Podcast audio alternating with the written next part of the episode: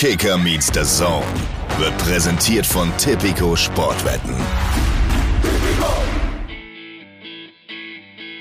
Kicker meets the Zone, der Fußball-Podcast mit Alex Schlüter und Benny Zander.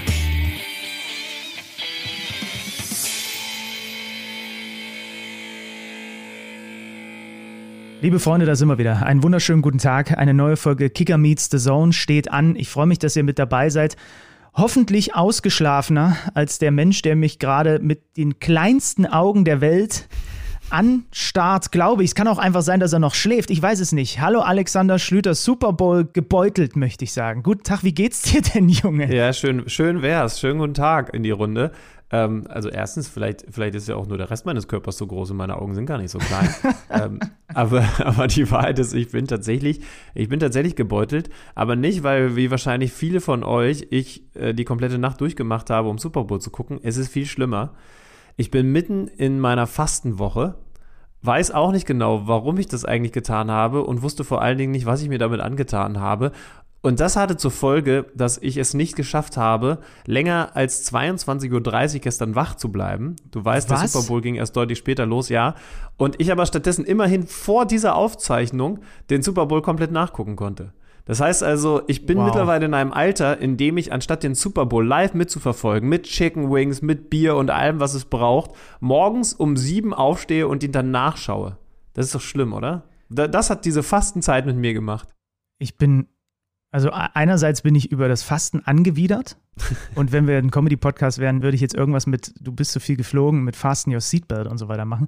Äh, das ist wirklich, also da, wie man absichtlich gar nichts essen kann. Also ich habe auch schon mal drüber nachgedacht, so eine Saftkur zu machen, ne? aber äh, gar nichts, dafür bin ja, also ich keine, keine feste Nahrung halt. Ne? Und, und so, ich muss okay. auch zugeben, ich habe ich hab auch einen großen Fehler gemacht, als ich mir das durchgelesen habe. Ähm, also es gibt so einen genauen Zeitplan. Der, der erste Tag ist ein, ist ein, ähm, so ein so quasi Vorbereitungstag. Da nimmst du noch feste Nahrung zu dir, aber, aber alles äh, so, so, so sehr Schonnahrung, nichts Säurenhaltiges, alles, was den Magen schon so sehr, äh, also wenig belastet. Also langweilige Dinge. Langweilige Dinge, genau, du ja. isst langweilige Dinge, das ist doch die Überschrift. Und dann kommen die drei harten Tage und da bin ich jetzt an Tag drei angekommen, wo du halt wirklich komplett runterfährst, mit genauem Zeitplan, fängst morgens an mit, äh, das ist übrigens gar nicht so schlecht, muss ich zugeben, das könnte ich auch für den Rest meines Lebens übernehmen, einem abgekochten heißen Glas Wasser. Sonst nichts, aber das beruhigt den Magen unglaublich. Das finde ich tatsächlich gut. Aber danach gibt es dann nur Tee. Und dann habe ich einen großen Fehler gemacht. Ich habe nämlich mal so beim Durchlesen dann gesehen, ja, da gibt es dann Reissuppe. Und habe gedacht, okay, gibt es immerhin Reissuppe, da hast du mal ein paar Körner zwischen den Kiemen, ist doch gut. Das Problem ist, als ich es mir dann, und da war ich leider schon gestartet, genauer durchgelesen habe, Reissuppe bedeutet, also Reisbrühe ist das richtige Wort, du kochst Reis, du, du kochst den auch tierisch lang, ähm, und dann nimmst du aber einfach nur den Sud davon. Das heißt also, oh mein Mund bekommt kein Reiskorn zu spüren, weil du das wegschüttest. und dann nimmst du nur diese, die, dieses Wasser, was, was halt den Reis gekocht hat. Und das ist dann so deine Stärke, das, das ist so die Nahrung, die du dann hauptsächlich zu dir nimmst. Das ist schon echt hart. Und ich muss auch zugeben, also natürlich kein Kaffee und all das, ne? Das ist ein Entzug, der ist äh, härter, als ich gedacht habe. Jetzt habe ich es aber, also ich bin ja, ich habe ja schon Bergfest gefeiert. Das Problem ist, jetzt kommen auch noch drei Aufbautage, in denen ich dann langsam wieder anfange, feste Nahrung zu nehmen. Ich glaube nicht, dass ich morgen die ganze ganz große Sandwich-Party hier veranstalte. Es ist scheißenhart, muss ich ehrlich mal sagen. Also alle Leute, ich weiß, äh, Olli Schulz zum Beispiel hat es ja vor, vor ein paar Wochen gemacht, ähm, die, die davon schwärmen. Vorsicht, ihr quält euch. Also und danach wird es sich gut anfühlen. Das ist auch das einzige Licht, was ich am Ende des Tunnels sehe. Aber im Moment ist es verdammt hart. Es ist wie jede Woche, ähm, wenn ich in diesen Podcast gehe. Ich bin zum Teil angewidert von dir und zum Teil auch enttäuscht, dass du den Super Bowl dann wirklich erst nachgeguckt hast. Die, äh, die Freundin von meinem Bruder hat mir gestern um 22.30 Uhr eine WhatsApp geschrieben und hat gesagt: Ey, guck mal, wir spielen hier Bierpong, die Nachbarn sind gekommen und gucken gleich mit Super Bowl, kommt ihr vorbei? Und wir haben schon geschlafen. Das ist jetzt mein Leben. Das ist richtig oh traurig. Gott. Ja. Ja, stimmt, man, da, da fühle ich mich ja jetzt fast doch gut. Ich hatte gestern auf dem Rückweg aus Berlin nach meiner Sendung, äh, bin ich am Bahnhof leider zu spät angekommen. Da hatten schon alle Essensläden zu, bis auf einen, das Curry 36. Das ist aber natürlich blöd für jemanden, der gerade kein Fleisch isst. Da habe ich mal so eine vegane Currywurst versucht die einfach komplett geschmacklos ist, außer dass sie halt frittiert ist. So, das ist das Einzige, was dem Ding Geschmack gibt. Aber selbst damit bin ich ja kulinarisch aktuell noch deutlich besser und weiter vorne als du. Schön. Jetzt habe ich doch ein gutes Gefühl. Gut. Definitiv. Komm, beenden wir das, was mich hier zum Leiden bringt und reden wir über die schönen Dinge, nämlich das, was wir heute vorhaben. Wir haben einen Bundesliga-Trainer bei uns im Podcast. Wir freuen uns auf Frank Kramer, der mit Bielefeld richtig gut unterwegs gewesen ist, bis er wusste, dass er bei uns in den Podcast kommt und prompt haben sie gestern gegen Hoffenheim verloren. Man muss allerdings auch sagen, dass die TSG mal wieder wieder, nachdem es ja bei denen zuletzt auch nicht so doll lief, richtig guten Fußball gespielt hat. Was haben wir noch vor? Wir machen einen kleinen Hauptstadtreport heute mit Andreas Hunzinger vom Kicker, wollen uns mal anhören, was da zum einen bei Union seit dem Max-Kruse-Abgang los ist, über den müssen wir übrigens auch noch sprechen später in der Sendung. Und wir werden mit Andreas auch natürlich auf die Hertha blicken, die ja mittendrin ist im Abstiegskampf und zuletzt keinen guten Eindruck hinterlassen hat, jetzt auch am Wochenende bei dieser Niederlage gegen Kräuter Fürth gerade in der ersten Halbzeit richtig mau ausgesehen hat. Wenn ich richtig informiert bin, kriegen wir auch noch wieder brandheiße Infos zu einem Thema, was wir wirklich noch gar nie thematisiert haben hier im Podcast. Podcast aus dem Keller zugeliefert. Und Schlüdenmann, eine Sache ist doch ganz klar. Wir müssen über die Playoffs reden, über diese Playoff-Idee, die da plötzlich aufgeploppt ist vergangene Woche. Und wo wir ja nun eigentlich, als auch sehr basketballaffin, du auch noch sehr footballaffin, wo wir ja eigentlich gute Ansprechpartner für sind. Ja. Wir sind ja Playoff-Experten, könnte man sagen. Ich gebe auch gerne zu, dass als Oliver Kahn das geäußert hat, erstmal eine gewisse in ja erst erstmal eine gewisse Sympathie in mir ähm, vorhanden gewesen ist für diese ganze also Idee. Also ursprünglich hat es die DFL-Chefin die neue geäußert. Ne? Ja. Da kamen dann auch noch so Sachen wie wir dürfen uns auch Spielen in Saudi-Arabien nicht verschließen. Da hüllen wir mal den Mantel des Schweigens einfach lieber rüber. Ähm, da hat sich ja unter anderem die Fanszene von Union gestern in einem Banner schon zugeäußert. Aber diese Playoff-Idee ploppte eben auch auf und Oliver Kahn war dann der interessanterweise von dem Team, was ja eigentlich erstmal auf dem Papier davon benachteiligt wäre von Playoffs, der Serienmeister, der gesagt hat, fühlt er gar nicht schlecht. Deine Meinung ja. dazu? Also, Playoffs sind ja nicht gleich Playoffs. Ich glaube schon, dass das was sehr Interessantes sein könnte. Es wäre erstmal aber natürlich auch eine, ähm, wie soll ich sagen, ähm, man, man, man würde so ein bisschen in den Game-Over-Modus gehen. Also man würde sagen, ja, die Bayern, die werden nach den normalen Regularien immer Meister, jetzt brauchen wir was Neues. Deswegen hast du recht, dass die Bayern selber sagen, wir wären bereit dafür, das heißt schon mal einiges.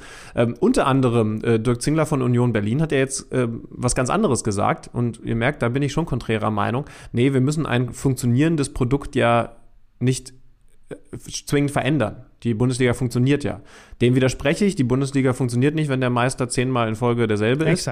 Ähm, und das, das Interesse heißt, daran immer weiter schwindet. Mm, na, das Interesse schwindet aber nicht. Das muss man ja dann ihm wieder zugutehalten. Also woran misst du das? Da gibt es auch tausend Umfragen und äh, Analysen von irgendwelchen Einschaltquoten, was den Profifußball und so weiter angeht, dass offensichtlich der Fan sich davon distanziert.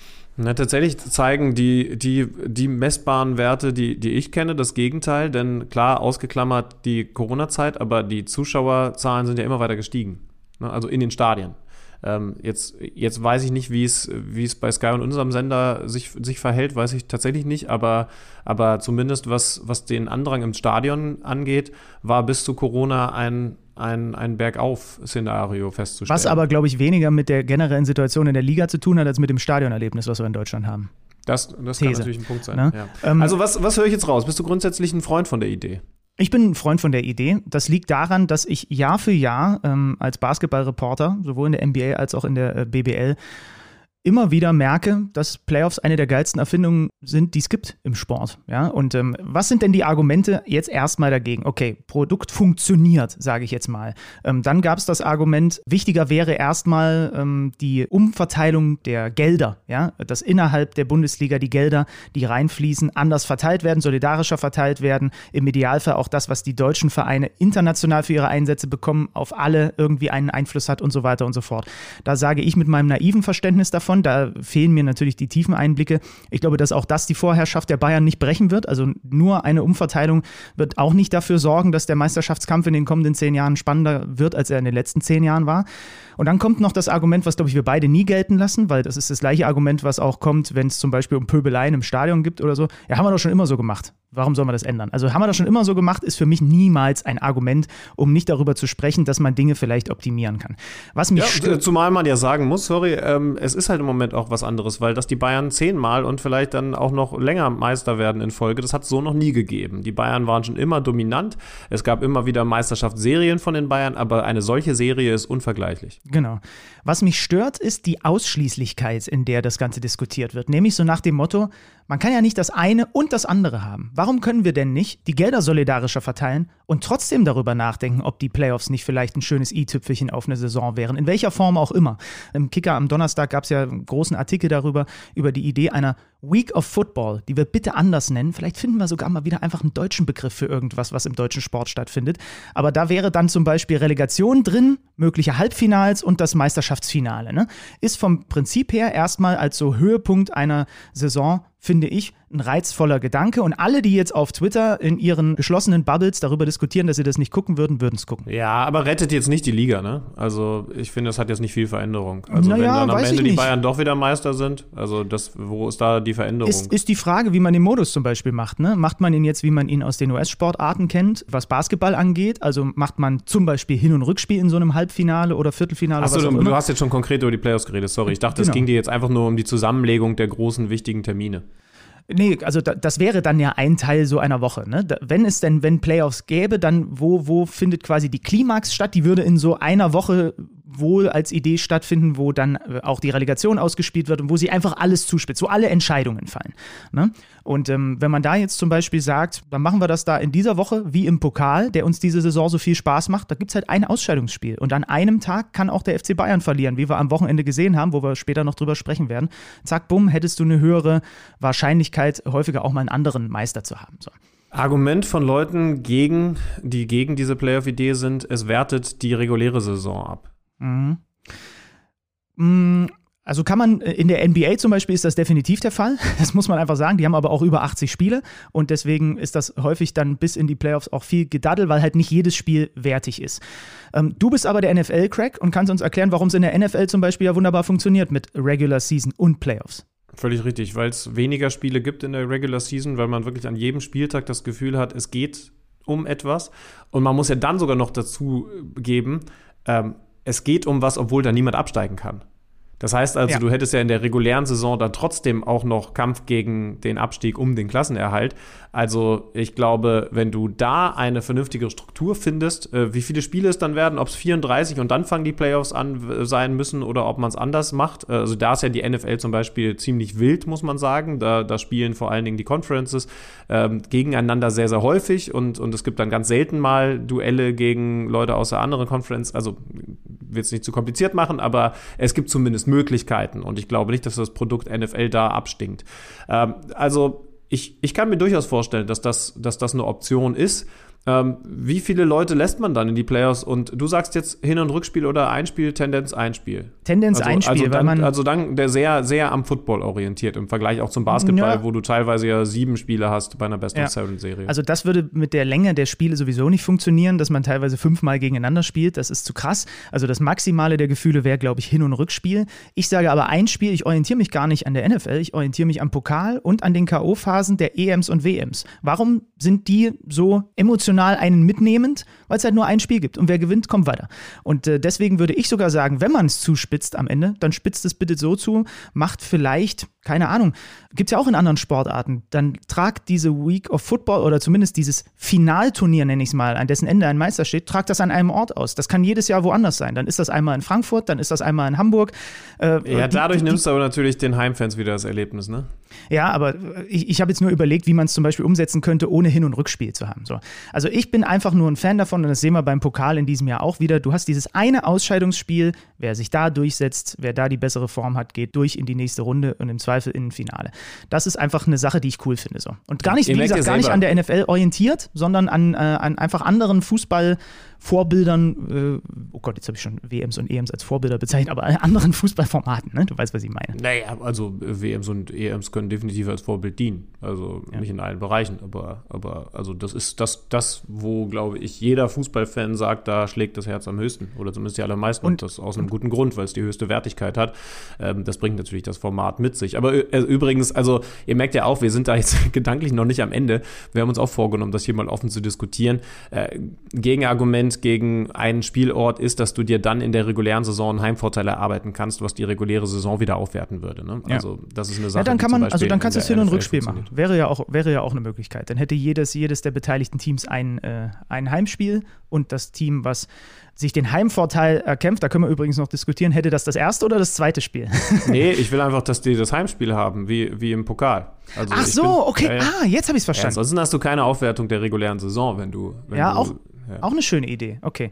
Ähm, weißt du, was mich noch an dieser Debatte stört, wo ja jeder dann auch dazu befragt wurde und viele gesagt haben, wir lehnen das ab und meistens ist das Argument runtergebrochen, haben wir schon immer so gemacht, wollen wir nicht. Ne? Mhm. Muss man ja ehrlich sagen. Was sagen denn diese Leute, die dagegen sind und sie grundsätzlich ablehnen, zur Relegation. Versuchen die, die in der Liga dagegen sind, auch aktiv die Relegation, weil sie sportlich unfair ist, abzuschaffen? Ich glaube eher nicht, weil nämlich die Bundesliga-Vereine da den Vorteil gegenüber dem Zweitligisten gerne mitnehmen. Im Endeffekt musst du sagen, die Relegation haben wir oft genug hier in diesem Podcast schon drüber gesprochen, ist auch sportlich unfair und ist ein Nachteil für das Team, was sich auf Platz 3 gespielt hat in der regulären Saison der zweiten Liga und trotzdem nochmal durch so eine Entscheidungsrunde durch muss. Da höre ich aber aus der Bundesliga wenig, ja, das ist sportlich unfair und muss abgeschafft werden. Und da finde ich, hinkt so ein bisschen die Argumentation, wenn man auf der einen Seite sagt, können wir nicht machen, auf der anderen Seite aber den Vorteil aus Bundesliga-Sicht mitnimmt im Abstiegskampf. Ich halte mal fest, es ist grundsätzlich erstmal interessant, dass äh, die, die neue Chefin der DFL, Donata Hopfen, da zumindest mal ähm, offen Ideen äußert, die es geben kann. Manche finden wir von Anfang an ganz, ganz doof. Die finden wir zumindest mal diskutabel genau. und äh, empfinden da zumindest auch eine gewisse Spannung beim über, drüber nachdenken. Äh, wie gesagt, wir haben es noch nicht zu Ende gedacht, aber äh, vielleicht entwickelt sich das ja tatsächlich in den nächsten Jahren. Ich, sicherlich noch nicht zur kommenden Saison, aber wenn die Bayern dann zum, wenn die Bayern irgendwann das Dutzend voll gemacht haben, dann kann man ja vielleicht mal überlegen, ob das was ist. Und trotzdem, da bin ich wieder am Ausgangspunkt, es wäre irgendwie ein bisschen komisch, weil man würde in den Game-Over-Modus geben, wir geben uns den Bayern geschlagen und müssen die Regeln ändern. Aber wenn die Bayern dafür offen sind, dann ist das doch auch schon mal ein ganz gutes Zeichen. Ja, es ist auf jeden Fall so, dass es nicht vor, ich glaube, 2024 oder 2025, äh, wenn überhaupt möglich wäre, das einzuführen, weil bis dahin eben die Medienrechte laufen. Wir, ich kann ja auch noch mal, lass uns noch mal ein bisschen drauf rumdenken. Vielleicht kommen wir in ein paar Wochen noch mal mit irgendwie anderen Ideen und das wird ja sicherlich weiter diskutiert werden jetzt. Vielleicht kommen wir damit auch noch mal um die Ecke. Lass uns jetzt mal in den Spieltag reingehen und aufgrund unseres Gastes in der heutigen Folge beginnen wir quasi einfach mal ganz am Ende des Spieltags. Ja, wir machen das heute mal ein bisschen rückwärts und vielleicht auch ein bisschen wilder als sonst, aber Ihr werdet sehen, wir werden die wichtigen Spiele definitiv thematisieren. Äh, Arminia Bielefeld ist ein Thema, das, äh, sind wir ehrlich, oft ein bisschen zu kurz kommt. Ich habe schon mehrere Nachrichten bekommen von Hörern, die zuhören und äh, dann eben dabei sind, wenn wir durch den Spieltag flügen und sagen, jetzt wird gleich über die Arminia, die zuletzt so wenig Spiele verloren hat, geredet. Und dann haben wir nicht mehr so richtig viel Zeit gehabt und haben dann nur gesagt, jo, die haben das gut gemacht, äh, drei Punkte für die Arminia oder ein tapferes Unentschieden. Heute haben wir mal ein bisschen Zeit und wir nutzen diese Zeit, um uns mit Frank Kramer zu besprechen, dem Cheftrainer von Arminia Bielefeld, der in der vergangenen Saison in einer ganz misslichen Lage übernommen hat. Wir erinnern uns beide. Ich habe es nicht so richtig verstanden, ich glaube du auch nicht, warum es diesen Trainerwechsel weg von Uwe Neuhaus hin zu Frank Kramer gegeben hat. Mittlerweile haben wir sehr viel mehr verstanden, warum das gemacht wurde, weil es funktioniert. Arminia Bielefeld ist natürlich weiter im Kampf um den Klassenerhalt, aber sie zeigen spielerische Ansätze, sie zeigen eine unglaubliche Kompaktheit und wirken als absolute Einheit. Der Mann, der das definitiv viel mitverantwortet, ist, das hier, ist jetzt bei uns in der Leitung. Ähm, ich weiß nicht, ob er gebeutelt ist vom Super Bowl gestern, wir werden all das herausfinden finden. Jetzt ist er hier, Frank Kramer, Trainer von Arminia Bielefeld. Ja, ich bin gespannt, wie er reagiert. Team der Stunde, KMD, Kicker meets the Zone Podcast fragt an und prompt verliert Arminia Bielefeld ein Bundesligaspiel. Ich hoffe, er ist uns nicht böse und entsprechend vernünftig gelaunt. Frank Kramer, liebe Grüße nach Bielefeld. Hallo. Hallo, guten Morgen. Nein, nein, alles okay. Da, da, sind wir schon mal, da sind wir schon mal sehr glücklich. Wir haben unterschiedliche Erfolgs-, aber auch Misserfolgsgeschichten äh, im Zuge dieses Podcasts. Äh, wir hoffen natürlich, dass äh, der Abend gestern gut verlaufen ist. Da haben wir übrigens auch unterschiedliche Typen kennengelernt in diesem Podcast. Also Es gibt, äh, es gibt Trainer, die, die versuchen dann äh, zum Beispiel mit Lesen runterzukommen nach Spielen. Manche Spieler, haben wir auch erfahren, trinken Gin Tonic. Äh, was bist du da für ein Typ? Also wie lange dauert es, in den Schlaf zu kommen und was sind so die Tricks? Also zunächst mal äh, dauert es eine ganze Weile. Ne? Gestern hatten wir noch eine längere Rückreise auch. Und ich bin eher der Typ, der sich dann das Spiel direkt nochmal anschaut, damit seine Eindrücke, äh, die er dann am nächsten Tag vermitteln muss, auch der Mannschaft und wo wir das dann analysieren, aufarbeiten wollen, dass die frisch sind und dass das äh, auch zutreffend sind und immer auf den Punkt. Also deswegen, ich versuche da eher das Ganze nochmal aufzuarbeiten. Gestern im Fall einer Niederlage, ja, das ist auch wichtig, damit man wieder ein bisschen zur Ruhe kommt und äh, für sich die Sachen gut einordnen kann. Aber auch bei dem Sieg muss man ja Ansatzpunkte auch finden, äh, wie man kleine Stücke besser werden kann und sich weiterentwickeln kann. Und da ist die Analyse immer sehr wichtig. Das Zitat äh, von dir nach dem Spiel ist mir noch so präsent. Wenn wir in Hoffenheim eine Chance haben wollen, dann müssen wir am obersten Limit spielen. Das war nicht der Fall. Äh, mittlerweile nach einer Nacht drüber schlafen, gibt es eine Erklärung dafür, warum es nicht der Fall war? Puh, da gibt's äh, da gibt's schon ein paar Ansatzpunkte. Also zum einen hat es einfach Hoffenheim sehr, sehr gut gemacht. Das muss man auch erstmal anerkennen. Ja, die haben natürlich äh, wirklich einen sehr, sehr guten Kader und haben ihre Klasse einfach gestern gezeigt, waren richtig scharf und ähm, dann ist es für uns schon mal, äh, dann müssen wir schon ein überragendes Spiel machen. Muss, da muss bei uns schon sehr, sehr viel passen. Ja, und gestern hatten wir einfach, ähm, ja, im Verteidigen hatten wir einfach Situationen, wo wir nicht so präzise waren, wo wir auch nicht so positioniert waren, wie wir das sein müssten, auch im eigenen 16er und hatten schon sehr viele Ballverluste in der gegnerischen Hälfte. Ähm, das hat Hoffenheim äh, gut gemacht, da haben sie die Räume gut verdichtet und haben dann immer zugepackt, waren da ähm, ja, sehr aggressiv auch und ja, da haben wir uns immer wieder festgespielt, Ballverluste gehabt, wo du da ins Hinterherlaufen kommst und dann musst du natürlich wahnsinnig viel aufwenden, um deine Fehler wieder zuzulaufen. Ähm, diese Energie hätte man natürlich äh, besser einsetzen können, um selber zu attackieren. Ich glaube, gerade die beiden Gegentore müssen dich ärgern, oder? Also du hast schon angesprochen, im eigenen 16er fehlende Zuordnung, das, das frustriert wahrscheinlich.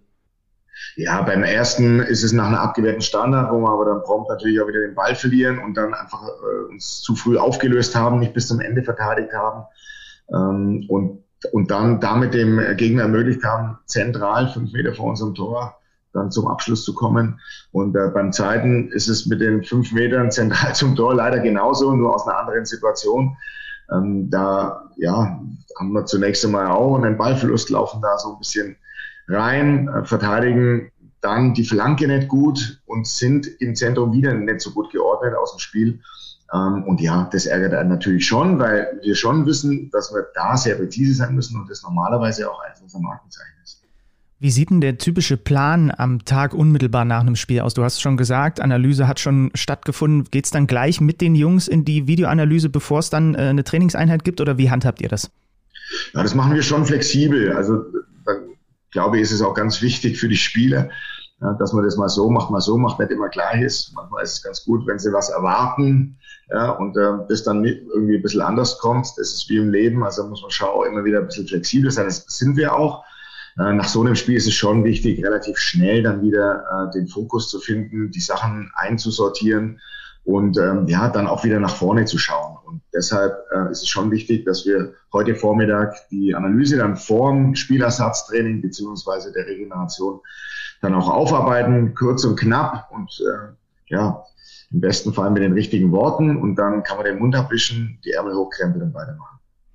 Wir wollen natürlich gleich auch noch ganz viel über deine Arminia sprechen, aber wenn ich jetzt hier jemanden in der Leitung habe, der sich äh, berufsbedingt gerade sehr viel mit Analyse von Hoffenheim beschäftigt hat, ähm, Kannst du noch ein bisschen was über diese Mannschaft sagen? Denn ich habe mich schon vor einigen Wochen geoutet als so ein bisschen Fan von der Art und Weise, wie sie alleine hinten mit dieser Dreierkette aufbauen.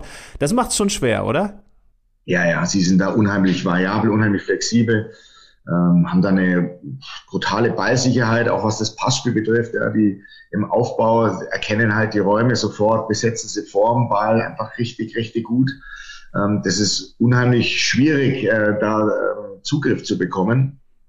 Und da muss man gut lauern und muss dann im richtigen Moment dann aber trotzdem richtig gut gegen den Mann arbeiten. Also sie machen das extrem flexibel, haben da zu dritt, bauen sie auch mit einem, mit einem Sechser davor. Manchmal sind es aber dann noch vier auf einer Höhe. Also du musst da im Verteidigen, im Anlaufen schon unheimlich flexibel sein, ja, um entsprechende Ballgewinne auch zu bekommen.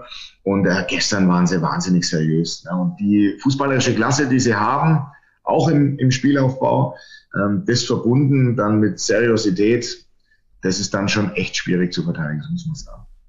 Ja, genauso habe ich es auch wahrgenommen, dass sie dann auch so in den Zweikämpfen sind, als eine Mannschaft, die übers Fußballerische kommt, in der Kombination. Sicher schwer, aber das ist ja, und da sind wir dann beim Thema Arminia, eigentlich auch ein Weg, den, den ihr vorhabt. Also bei, bei keiner Mannschaft ähm, denke ich immer so klar an diesen Weg, den du ja auch kommuniziert hast. Also eine Mannschaft, die natürlich erstmal über defensive Kompaktheit kommen will, aber die ja zumindest als Langzeitplan auch spielerische Ansätze hat. Wie weit seid ihr da auf dem Weg? Ja, wir, haben die, wir sind die ersten Schritte gegangen, würde ich mal äh, so formulieren. Ähm, ich glaube, dass wir uns über die Saison hinweg mit, ähm, ja, mit dem großen Umbruch, den wir hatten, mit den vielen neuen Spielern, äh, die fast durchweg junge Spieler sind mit äh, keiner Bundesliga-Erfahrung, glaube ich, haben wir uns am Anfang der Saison auf den Weg gemacht. Ich glaube, es ist erstmal dann auch wichtig, dass die Jungs entsprechende Sicherheit auch bekommen. Natürlich kann man sich an einem Defensivkonzept äh, festhalten erstmal. Das gibt einmal gewisse Stabilität, wenn man dann auch sieht, dass man über die Umschaltsituation dann immer torgefährlich werden kann. Aber im Laufe der Saison haben wir eben dann für uns auch einen Weg gefunden, spielerisch Dinge auch Richtung gegnerisches Tor auch zu bringen, ähm, so dass äh, wir auch aus unterschiedlichen Situationen einfach torgefährlich werden können, äh, sowohl aus dem Spielaufbau als auch aus dem Umschaltspiel. Wir haben Lösungen in die Spitze. Wir ähm, ja, ich denke, dass wir da auf einem guten Weg sind und ich denke, dass wir noch einen ganzen Weg auch vor uns haben. Aber das ist ganz normal. Jeder einzelne Spieler, der halt so auch in der Bundesliga so nach und nach ankommt, sich daran gewöhnt, welche Intensität da gefragt ist und welchen Gegnerdruck man sich erwehren muss. Ähm, wenn jeder einzelne Spieler da Schritte voran macht, auch im spielerischen Bereich, im taktischen Verständnis, im Raumverhalten, dann äh, macht die ganze Mannschaft natürlich auch einen Fortschritt. Und da sind wir auf einem, auf einem Weg. Und den Weg wollen wir natürlich konsequent weitergehen. Fand ich auch gestern wieder spannend, denn äh, klar, Hoffenheim hatte mehr Ball, ist eben auch eine, eine wirklich gute Ballbesitz-Aufbauspielmannschaft, aber, aber wenn ihr in der zweiten Halbzeit Situationen hattet, dann hat man ja teilweise sogar One-Touch-Football gesehen. Zeigt ja, die Jungs haben das in sich. Wie sehr ist dann dein Job auch in den Kopf reinzukriegen, dass sie es können? Oder ist das eigentlich ein Haufen voll Jungs, die, die spielen wollen und du musstest sie zu Saisonbeginn eher zurückhalten und eher in der Kompaktheit halten? Nee, zurückhalten auf gar keinen Fall. Ne? Also das steckt in den Jungs irgendwo schon auch drin. Manchmal muss man sie auch einfach nochmal ein bisschen bestärken und ermuntern, ja, das dann auch äh, konsequent auszuleben und da mutig zu sein, ganz klar. Ähm, auch da dieses Selbstverständnis, das wächst natürlich auch äh, mit, mit der Sicherheit, die man in den Spielen bekommt, äh, mit der Praxis und natürlich auch mit Erfolgen. Und deshalb, ähm, ja, den einen oder anderen muss man immer wieder so ein bisschen ermuntern, aber im Großen und Ganzen ist es eine Mannschaft, die das, äh, die das immer wieder in sich trägt und äh, wo man es einfach so ein bisschen organisieren muss, dass halt viele den gleichen Gedanken haben. Du hast gerade schon die jungen Spieler angesprochen und die äh, fehlende Erfahrung. Ihr habt im Winter mit Gonzalo Castro einen mit reichlich Bundesliga-Expertise dazugeholt. Wie spürbar war das von Beginn an, als er zur Mannschaft gestoßen ist, dass das eine Facette ist, die diesem Team einfach gut tut? Ja, also da braucht man nicht drum reden. Natürlich äh, haben wir das sofort gespürt, sowohl auf dem Trainingsplatz als auch in der Kabine dass der Gonzo da natürlich sehr viel mitbringt, sowohl fußballerisch als auch was äh, seinen Charakter betrifft. Er ist ein überragender Typ, der, an dem sich die jungen Spieler auch orientieren können. Er ist unheimlich professionell, lebt es vor, ist äh, im 1-1-Gespräch mit den Jungs extrem wertvoll und ist natürlich auf dem Platz auch einer, wo die Jungs wissen, den kann ich immer anspielen. Der hat vernünftige Lösungen, von da weg geht's gut weiter. Der gibt dadurch natürlich auch der Mannschaft eine gewisse Stabilität und Sicherheit im fußballerischen Bereich. Und deshalb hat man das natürlich von Anfang an gespürt. Und ja, wir sind noch auf dem Weg, dass wir ihn in die allerbeste körperliche Verfassung bringen. Aber auch da haben wir, glaube ich, die letzten Wochen einfach einen sehr guten Fortschritt gemacht. Und ja, wir, glaube, wir können alle sehr froh sein, dass der Gonzo bei uns ist. Wen aus deiner Mannschaft würdest du als Führungsspieler bezeichnen? Oh, da, da, haben wir, da haben wir ein paar. Ne? Wir können beim Tego im Tor anfangen, ja, der einfach ein Typ ist und trotzdem natürlich torwartspezifisch einfach richtig, richtig gut für uns. Ähm, wir haben einen Fabi Klos, der natürlich über viele Jahre den Verein kennt und auch mitgeprägt hat in seiner Position. Ja, der natürlich in der Kabine auch entsprechendes Also das Wort von ihm hat ein entsprechendes Gewicht. Ja, wir, wir haben jetzt mit dem Gonzo einen, der eher ruhiger ist. Der ist jetzt nicht der Erste, der in die Kabine äh, reinrennt, irgendwie rumschreit oder irgendwelche Witze erzählt. Ja, aber das sind jeder auf seine Art, sind es trotzdem, sind es trotzdem Typen, auch ein Manuel Briedl oder auch ein Sergi Brunner, ja, der einfach gut auf die anderen wirkt. Ich glaube, so diese Typen, die so ja, die Kabine betreten, erstmal laut rumbrüllen und damit dann mal alle hinter sich scharen. Ich glaube, dass die äh, nicht mehr so oft gibt in der heutigen Zeit, sondern es hat sich ein bisschen geändert, dieses Profil. Und ich finde schon, dass wir da den einen oder anderen haben, der der Mannschaft extrem helfen und gut helfen kann und gut tut. Ja, bei, bei mir war es so, fußballerisch fehlende Klasse wurde bei mir durch Brüllen und Witze erzählen ausgeglichen. Das waren so meine einzigen Qualitäten, die ich so mit in so eine Mannschaft einbringen konnte. Aber da hat es dann halt fußballerisch gehabert. Das ist auch eine Qualität. Ja, dann gut. Ja, und dann für gute Laune sorgt, wenn gerade die Stimmung vielleicht nicht ganz so gut ist. Ja, so, so, springt mindestens noch ein Podcast für einen raus, wenn yes. es dann fußballerisch nicht Es yes. hat doch noch zu irgendwas gereicht. Ähm, äh, äh, Frank, ich muss, muss äh, äh, ein bisschen kritisch nachfragen, was deinen Torhüter angeht. Ich hätte den gerne diese Saison auch wieder im Kicker-Manager-Spiel genommen, aber der hat so eine Wertsteigerung hingelegt nach der vergangenen Saison, dass ich mir nicht mehr leisten konnte. Ähm, hast du schon mal äh, in deiner Trainerkarriere einen fußballerisch auch nur ansatzweise so guten Torhüter vor der Flinte gehabt wie Stefan Ortega? Nee. Nein, also im, im Training oder in den Teams nicht. Das muss man ganz klar sagen. Das ist außergewöhnlich, äh, was der Tego da macht. Ich finde auch, dass er in den 1 gegen 1 Situationen außergewöhnlich ist. Ja, und insgesamt einfach für uns ein, ein super Paket, ja, das der Tego da mitbringt. Ähm, sehr stabil, sehr zuverlässig, äh, sehr druckresistent auch. Ja, und dann eben diese fußballerische Qualität mit dazu ich durfte ja schon mal mit dem DFB, durfte ich schon mal im Trainingslager äh, in Südtirol mit dabei sein. Da war natürlich mit äh, Marc-André Terstegen und mit Manuel Neuer mhm. waren natürlich schon auch zwei in diesem Bereich auch herausragende Torhüter. Deshalb äh, habe ich sowas in der Art schon trotzdem auch schon mal gesehen, aber der Tego ist da absolut äh, herausragend. Ich weiß ja, dass alles erfasst wird statistisch. Ne? Wir reden gleich auch noch über ein, zwei andere Punkte. Gibt es eigentlich ein Statistikteam mit den meisten Rückpässen? Weil gefühlt könntet ihr da relativ weit vorne mit sein in der Liga, weil ihr dieses Mittel ja schon immer wieder wählt. Ne? Selbst von der Mittellinie wird der Ball dann häufig halt zu diesem starken Spielauslöser, der halt bei euch Handschuhe trägt, äh, immer mal wieder auch äh, mit nach hinten gegeben. Oh, da gibt es bestimmt die Statistik, äh, aber ich bin jetzt kein so ein Freund, äh, alle Statistiken okay. mit mir zu tragen und das dann irgendwie ähm, mit mir rumzu, rumzutragen und mir um den Hals zu hängen oder, oder dem Tego oder sonst wem. Nein, es ist einfach ein Mittel, ganz klar, um, um auch Ruhe ins Spiel zu bringen hin und wieder. Ja, wenn es ein bisschen unruhig, hektisch, stressig wird, ja, dann ist es natürlich immer gut, wenn du einen, einen Torhüter hast, den du einen Ball zurückspielen kannst. Dadurch äh, kannst du dich wieder besser positionieren, kriegst ein bisschen Luft, ein bisschen Zeit, um die richtigen Positionen zu finden ja, und von da aus wieder auszulösen.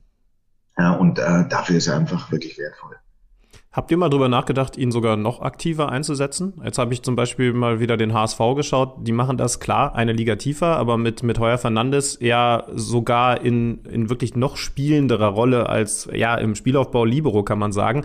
Das hätte ja Stefan Ortega theoretisch in sich. Dass ihr das nicht gegen die Bayern macht, ist logisch, aber vielleicht gäbe es ja den einen oder anderen Gegner, wo man das noch nutzen könnte.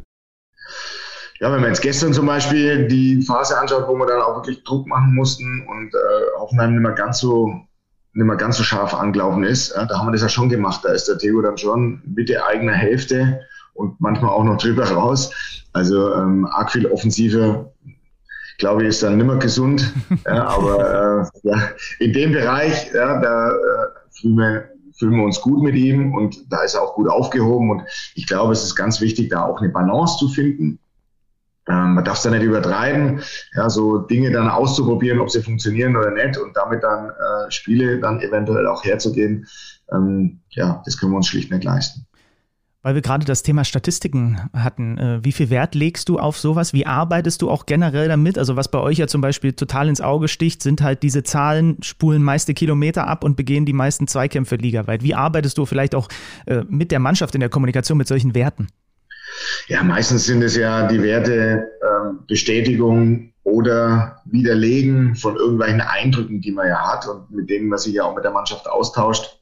Ich glaube, da ist es okay, wenn man das den Spielern auch mal transparent machen kann, dass sie zum Beispiel halt wahnsinnig viel auf, gewendet haben. Äh, man sieht es ja nicht immer so im Ergebnis, da kommen ja im Fußball einfach noch ganz andere Sachen mit dazu, die natürlich auch extrem wichtig sind. Ähm, aber es ist halt immer gut, wenn die, die Spieler da irgendwo Transparenz haben und was in der Hand haben und dann sagen, ja, schau mal her, das geben die Zahlen auch her. Also lass uns da an den, an den Details noch ein bisschen arbeiten. Ähm, deswegen schaue schau ich mir die an ja, und überprüfe, ob die Eindrücke, die ich vom einen oder anderen Spieler, von uns als Mannschaft und so, ob die, ob die passen. Ja, und dann kann man das den, der Mannschaft auch mal spiegeln. Ich glaube, wenn man nach jedem Spiel reinrennt äh, und ihnen um die Ohren knallt, wie viele sie insgesamt gelaufen sind, wie viele Sprints und so weiter, dann würde das die auch langweilen. Und das ist, ähm, ich glaube, das passt einfach nicht. Ja. Bei der Leichtathletik ist es einfacher, 100 Meter Sprint, ja, dann wird die Zeit gestoppt und dann weiß man, ob man, ob man richtig gut war oder nicht. Im Fußball kommen so viele andere Dinge dazu, ja, technischer Art, taktischer Art äh, Spielverhalten. Also ah, da ist es ein Baustein und ich glaube, das sollte man nicht überbewerten. Ich habe es bei Schlüti mittlerweile auch so gehandhabt. Also zu Beginn habe ich ihm noch nach jeder Podcast-Aufzeichnung die Anzahl seiner Versprecher entgegengeworfen, aber irgendwann habe ich gemerkt, das baut nur Druck auf unnötig, deswegen lasse ich es mittlerweile. Und lass ihn einfach laufen und so funktioniert es ganz gut. Da reicht auch der Hörtest. Ja, da reicht der Hörtest, das stimmt. Ähm, wir haben gerade über eure Führungsspieler gesprochen, da fiel natürlich der Name Fabi Klos auch, den hatten wir auch hier in diesem Podcast schon mal zu Gast. Der ist jetzt seit Mitte Dezember erstmal nur als Joker gefragt. Zwischendurch gab es noch diese Rotsperre, klar. Ähm, warum hat Janis Serra da aktuell die Nase vorn? Ja, also zunächst mal äh, stand der Fabian nicht zur Verfügung in, in den beiden Spielen nach Leipzig. Ähm, und da hat der Janni halt seine Sache einfach sehr gut gemacht. Der Fabi ist aber auch sehr gut im Unterstützen der jüngeren Spieler. Ja, das ist auch eine Aufgabe seiner Rolle, die er eben sehr gewissenhaft auch wahrnimmt und wo er weiß, dass er auch für die Mannschaft auch extremen Wert hat, nicht eben nur auf dem Platz, sondern auch um den Platz. Ja, dass er quasi die Jungs, die mal in seine Fußstapfen treten sollen, ja, nachdem er ein bisschen äh, in einem gesetzteren Fußballalter ist, ähm, dass er die da unterstützt, dass er ihnen Tipps gibt, dass er sie in das, in das Geschäft auch so ein bisschen hier bei Arminia in der Spitze einführt. Und ähm, ja, das nimmt er, das nimmt er wahr und es ist halt für uns schon auch eine Waffe, den Fabi immer mal von der Bank auch bringen zu können, ähm, weil er dann halt, äh, ja, egal wie lang es ist, natürlich eine extreme Wucht auch bringen kann, ja, und da für einen Gegner extrem unangenehm ist. Und insgesamt glaube ich, dass der Janni das einfach im Laufe der Saison immer besser gemacht hat. Ja, auch der Brian und, und der Flo Krüger da einfach ja, sich entwickelt haben und äh, dadurch natürlich der Fabi in, in eine etwas andere Rolle kommt, die aber trotzdem extrem wichtig für die Mannschaft ist. Aber ist es auch so ein bisschen Resultat von dem, was, was du jetzt ein bisschen veränderst innerhalb der Mannschaft? Also es ist ja nun nicht so, dass ihr jetzt gar keinen, äh, gar nicht mehr das Spiel auf den zweiten Ball haben wollt, aber, aber Fabi Klos, Benny, äh, Stichwort Statistiken, ich glaube, als wir ihn hier hatten, war er mit Abstand führend, was die Luftduelle in der Liga angeht. Ist er ähm, auch immer hat, noch zusammen mit, äh, ich glaube, Höhler von Freiburg. Die beiden zusammen ja. haben die meisten zwei Luftzweikämpfe geführt. Also er hat offensichtlich ja ganz klar da seine Stärken. Ähm, ist es ein Zeichen, dass, äh, dass da jetzt auch ein bisschen mehr anderes vorne offensiv verlangt wird oder wollt ihr grundsätzlich vom Spielstil auch mit Janis Hera weiter so agieren? Nee, ich würde schon auch so sehen. Ne? Es, entwickelt sich halt, ja, und die Entwicklung, die, die, die, kommt auch gar nicht von außen, sondern die kommt halt aus der Mannschaft, ja. Und ich als, als Trainer und wir als Trainerteam, ähm, wir müssen natürlich Entwicklungen auch wahrnehmen und müssen dann der Mannschaft versuchen, gerecht zu werden und ähm, ja, Dinge dann auch anpassen, sage ich mal, ja, das, dass das Element nicht ganz außen vor ist, das ja, das ist ganz normal, dass wir das auch äh, bei uns im Repertoire behalten, weil es halt ein Mittel ist. Ähm, aber es hat sich eben innerhalb der Mannschaft auch so entwickelt, ja, dass wir andere Möglichkeiten haben und die Jungs, auch wenn sie beide sehr groß und wuchtig sind, sind sie doch ein bisschen unterschiedlich. Und ähm, ja, deswegen sicherlich ein Punkt, weshalb sich so entwickelt hat. Das ist ja ganz interessant, wenn du sagst, das kommt auch von innerhalb der Mannschaft. Ich würde jetzt als Außenstehender sagen, das ist das Beste, was passieren kann. Aber man könnte ja auch sagen, ähm, es gibt Trainer, die das vielleicht so gar nicht mitmachen, weil sie sehr äh, ihrem eigenen Ego vertrauen und ihren eigenen Weg gehen. Bist du ein Typ grundsätzlich als Trainer, der sagt, erstmal horche ich in die Mannschaft rein, ähm, hast ja äh, vergangene Saison übernommen und ähm, da dann entsprechend auch eine richtige Erfolgsserie gestartet, weil, weil du eben dein Ego da eher nach hinten stellen willst? Puh, ich weiß gar nicht, ob das mit dem Ego zu tun hat. Ich glaube, dass es ganz wichtig ist, dass wir, dass wir uns alle nur als Begleiter der Mannschaft und der einzelnen Spieler begreifen. So ist halt meine Auffassung. Ja, ich glaube, ähm, es ist unheimlich wichtig zu erkennen, was, was die Stärken der Jungs sind, der Mannschaft äh, ist und mh, diese dann auch irgendwie so zusammenzubauen, diese Stärken, so dass man erfolgreich sein kann und sich durchsetzen kann. Ich glaube, es ist schon wichtig, dass man ähm, ja da ein Gefühl dafür bekommt und äh, nicht eine Idealvorstellung äh, als Trainer hinterherhängt, wo man sagt, ja, das ist der ideale Fußball, so stelle ich mir Fußball vor und dann egal, wer da jetzt im Team ist und ob sie es umsetzen können und ob es ihnen leicht fällt oder schwerer fällt, ähm, das wird jetzt auf Teufel komm raus gespielt. Das glaube ich, so funktioniert es nicht. Äh, da gibt es vielleicht ganz wenige Mannschaften, wo das so funktionieren kann. Aber im Großen und Ganzen, glaube ich, muss man sich als Trainer der Mannschaft anpassen ähm, und muss trotzdem natürlich irgendwo so ein bisschen einen roten Faden auch ähm, haben, ähm, den man der Mannschaft an die Hand gibt, damit sie auch Dinge haben, an denen sie orientieren können und damit eben auch ein gemeinsamer Plan nur funktionieren kann. Es funktioniert ja nur, wenn alle so ein bisschen wissen, wie man ausgerichtet ist und wer welche Aufgabe hat. Also grundsätzlich glaube ich, ist es unheimlich wichtig, da ja, sich selbst anzupassen an die Möglichkeiten, die man hat. Und dafür braucht man halt einen gewissen Handwerkskasten, sowohl im menschlichen Bereich als auch im technisch-taktischen Bereich. Und ja, hier mit unserer Truppe, das ist äh, da wirklich eine, eine sehr dankbare Mannschaft. Ja, und die gehen eigentlich im Prinzip, gehen die Jungs alles mit.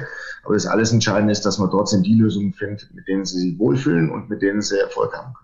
Und ich glaube, ich glaube, du hast recht. Ich, ich korrigiere mich. Ich habe ich hab gerade bei der Frage vor Augen gehabt, so die Diego Simeones, die José Mourinhos und hab, aber ich glaube ehrlich gesagt, dass, dass, dass es Quatsch wäre zu sagen, die haben ein Ego, weshalb sie immer ihren Stil durchziehen. Wahrscheinlich ist es sogar ein Erfolgsgeheimnis von Leuten wie Simeone, dass sie die Mannschaft hinter sich bekommen. Und das geht ja auch nur, indem man in die Mannschaft reinhört.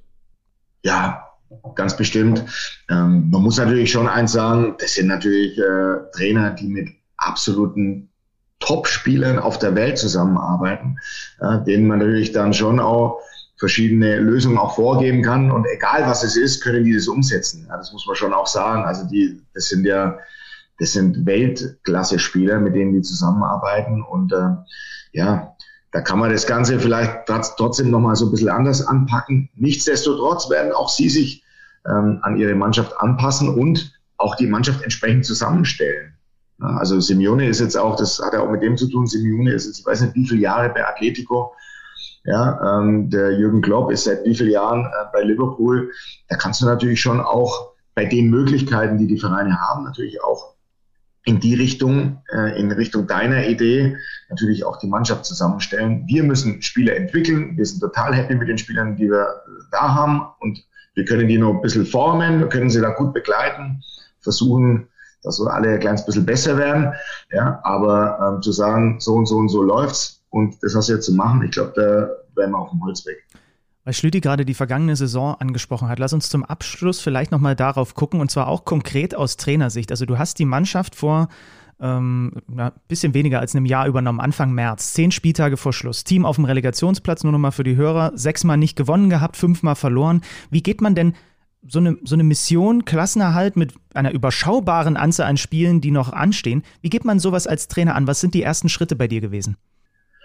Ja, zunächst mal muss man sich gut vorbereiten. Ja, und das haben wir natürlich auch gemacht. Das heißt, wir haben uns die Spiele natürlich angeschaut. Wir haben geschaut, dass wir Ansatzpunkte finden, wo wir der Mannschaft sofort helfen können, die der Mannschaft auch sofort Stabilität geben können.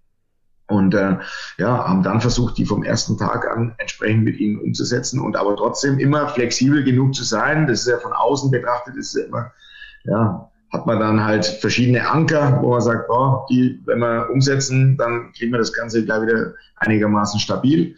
Ähm, wenn man dann auf dem Trainingsplatz ist oder in den Spielen, ist es dann doch oft mal noch was anderes und da muss man sich auch, muss man auch flexibel sein und sich anpassen können. Und ja, wir haben dann schon äh, geschaut, dass wir das Spiel einfach ein bisschen zielstrebiger, ein bisschen geradliniger äh, anlegen, ähm, dass wir einfach ein bisschen aktiver auch werden wollen. Und diese Dinge, die haben wir uns natürlich vorher schon zurechtgelegt, ja, damit, äh, wenn dann der Tag einmal der Tag X dann kommt, ja, dann muss man vom ersten Tag an funktionieren mit der Truppe und muss das auch überzeugend der Truppe an die Hand geben.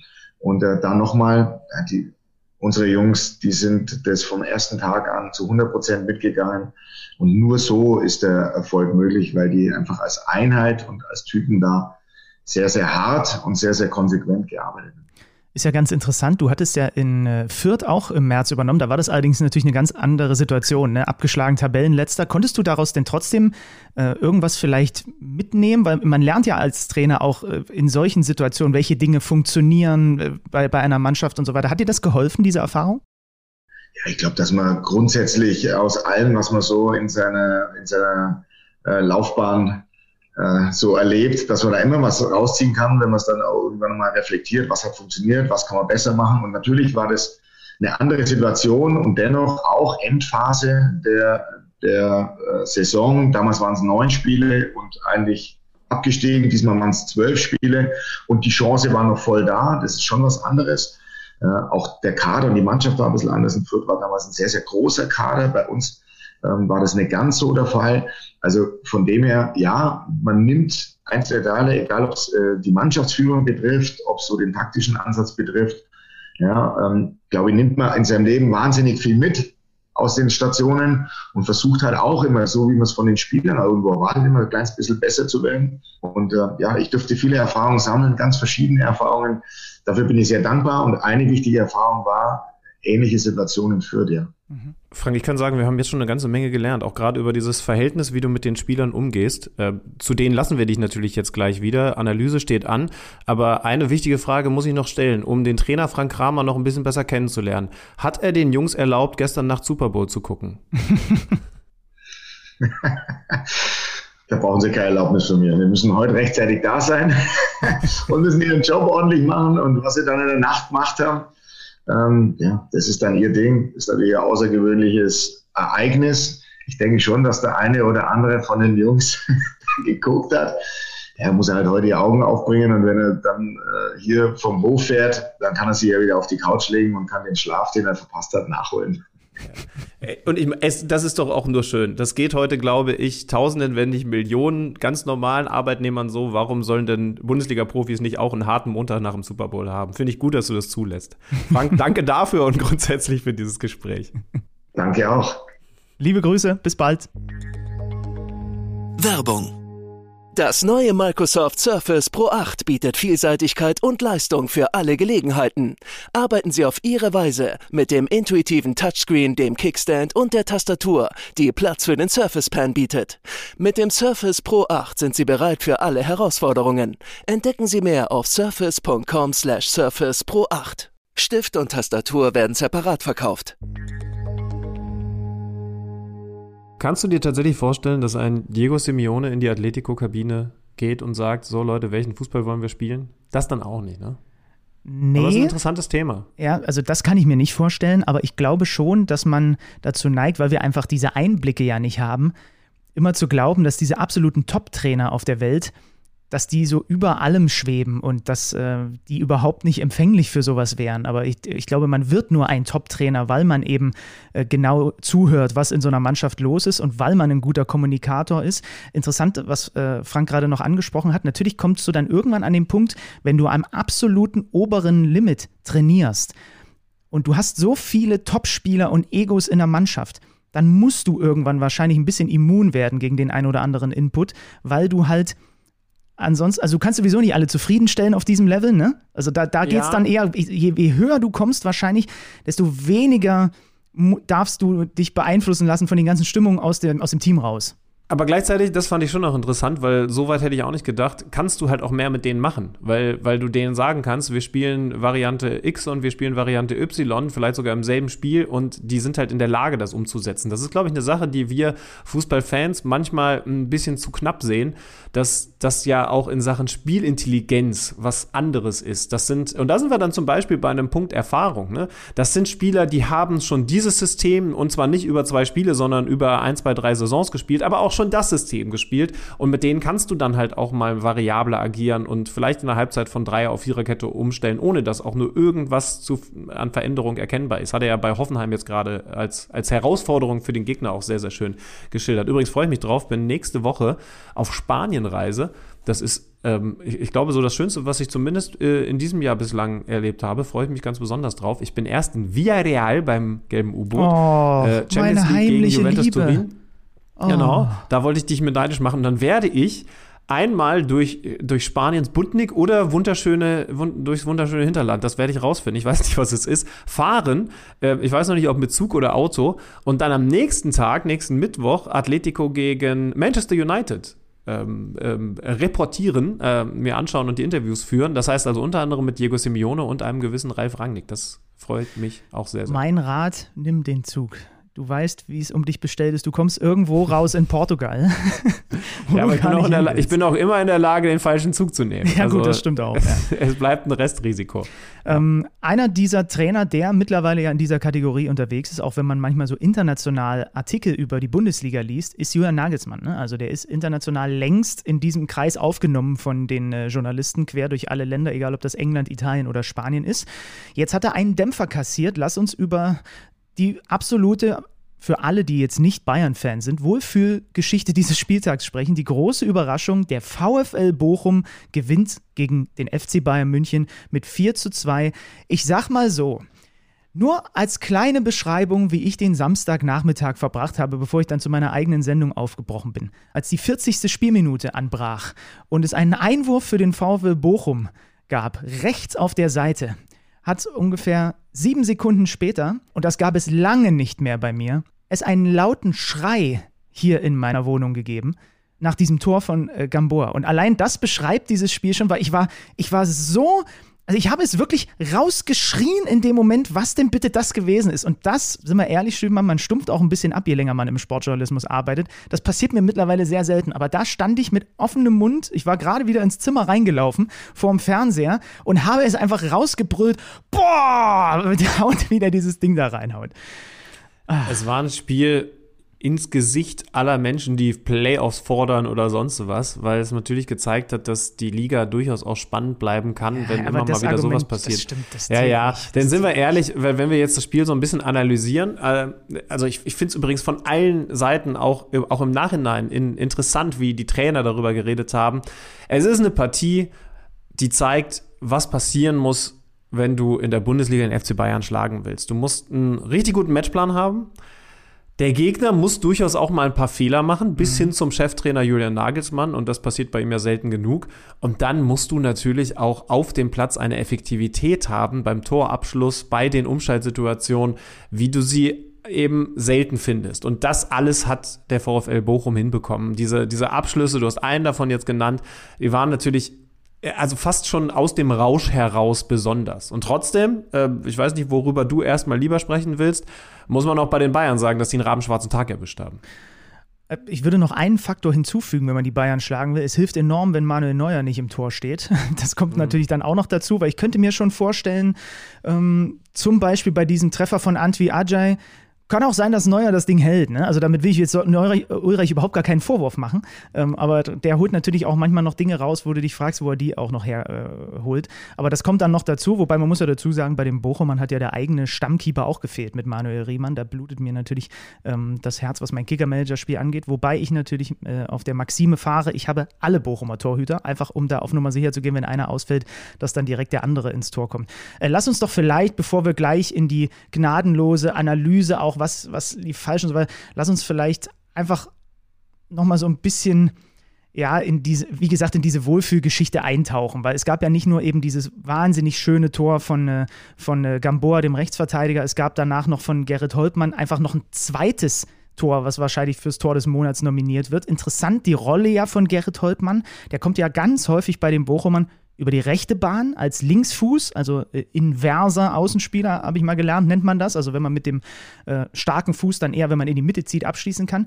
Diesmal haben, äh, hat Thomas Reis ihn auf die linke Seite gestellt und der hat dann natürlich Alarm gemacht ohne Ende, Kickernote 1 und eben genau Seitenverkehr zu sonst dann sein, äh, seine, sein Tor erzielt. Ne? Also sonst ist er auf rechts als Linksfuß unterwegs.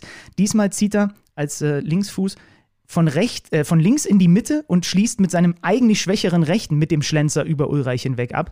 Ähm, dann zum 4-1, was quasi dann äh, das Spiel schon mal zumindest sehr in eine Richtung geschoben hat. War natürlich auch einfach ein fantastischer Treffer.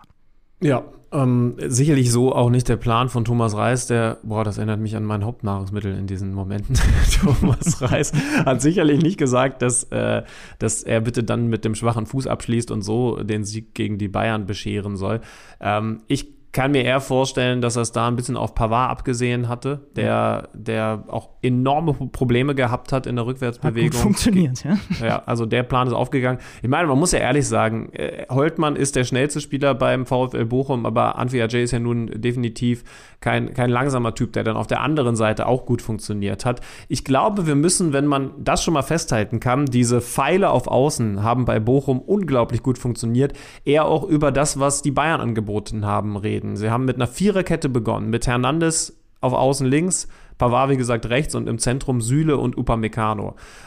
Alle vier haben kein gutes Spiel gemacht. Alle vier hatten immer wieder Probleme mit der Geschwindigkeit der Bochumer, gerade wenn sie Umschaltmomente zugelassen haben. Natürlich müssen wir dann auch darüber reden, dass, dass es Ballverluste gegeben hat, die die Bayern normalerweise nicht haben und dass sie vor allen Dingen nicht so ins direkte Gegenpressing gekommen sind, wie die Bayern das eigentlich in dieser Saison exzellent hinbekommen haben.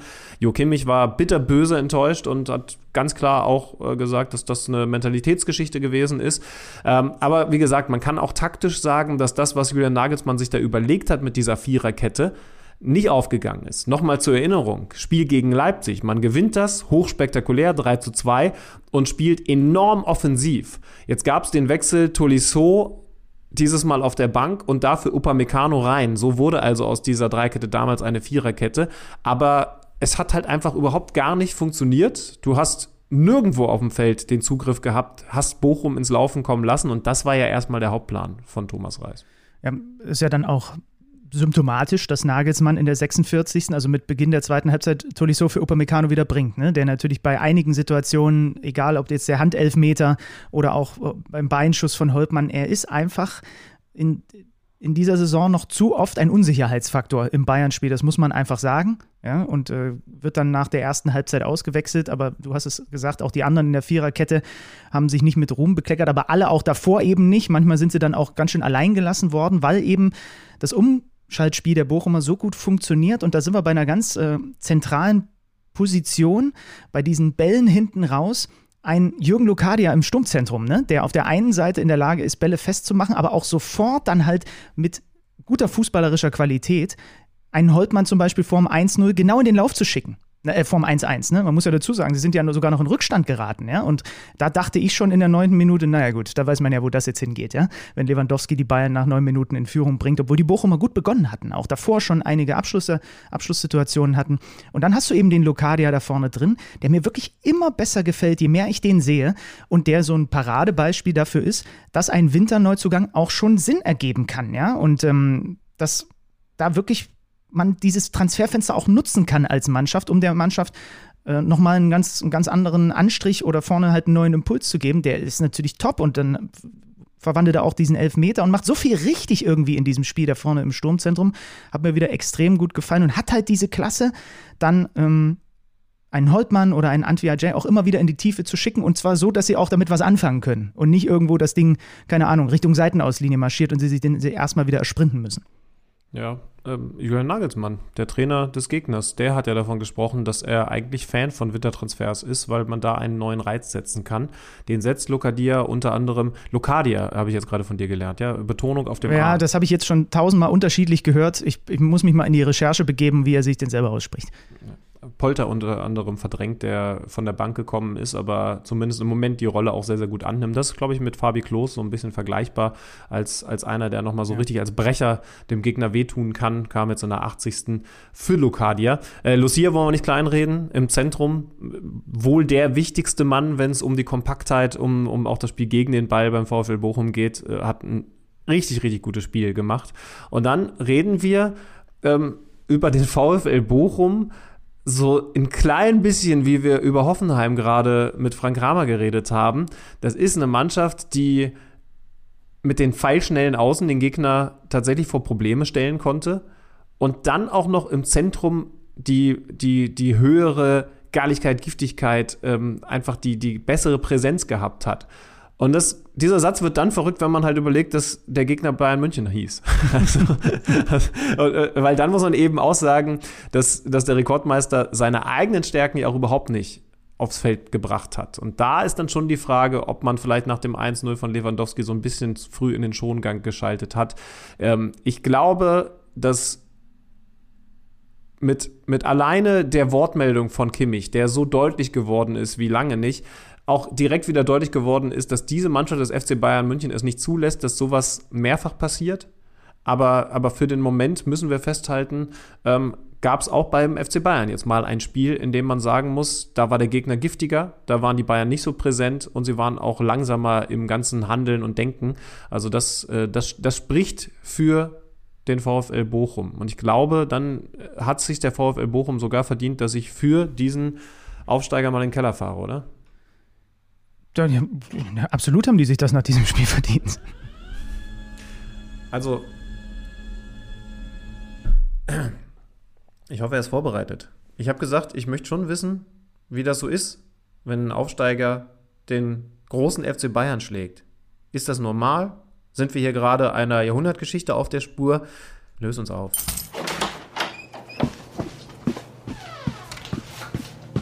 Neues aus dem Datenkeller. Präsentiert von Tipico Sportwetten.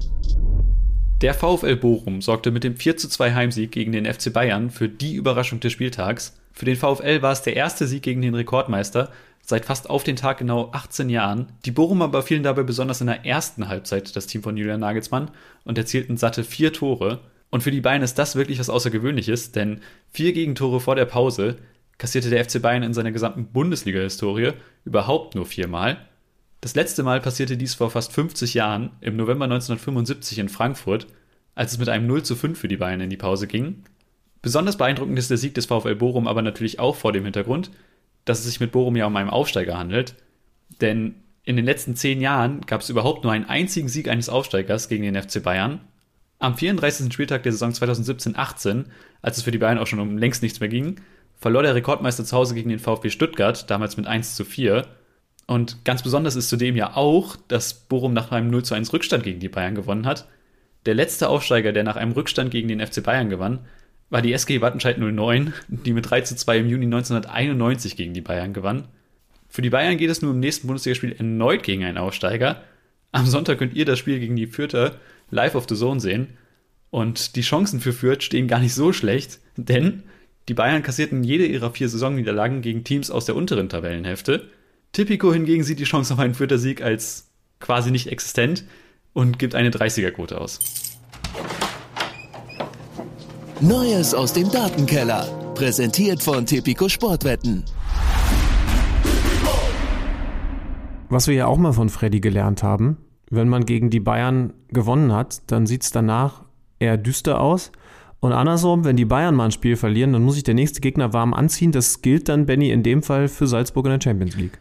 Ja, und wenn wir es umdrehen, äh, für den nächsten Bochumer Gegner, für den VfB Stuttgart, für die das ein ganz wichtiges Duell ist, die zu Hause gegen äh, den VfL spielen. Also in der Tat, die Bayern können ihren Frust vielleicht, wobei Salzburg ist auch also klar sind sie da der Favorit, ne? aber Salzburg kann dir natürlich genau mit so einem Adeyemi vorne drin und so in den Momenten auch wehtun, wo wir es jetzt gegen Bochum gesehen haben und gegen Leipzig davor auch. Ne? Also die haben auch extrem Speed vorne drin und wenn die Bayern da viel anbieten, kann es auch passieren. Du guckst dich einmal um und bist plötzlich nach 20 Minuten 0-2 hinten. Ich gucke es mir vor allen Dingen an. Könnt ihr auf The Zone schauen, mhm. diese Woche Champions League.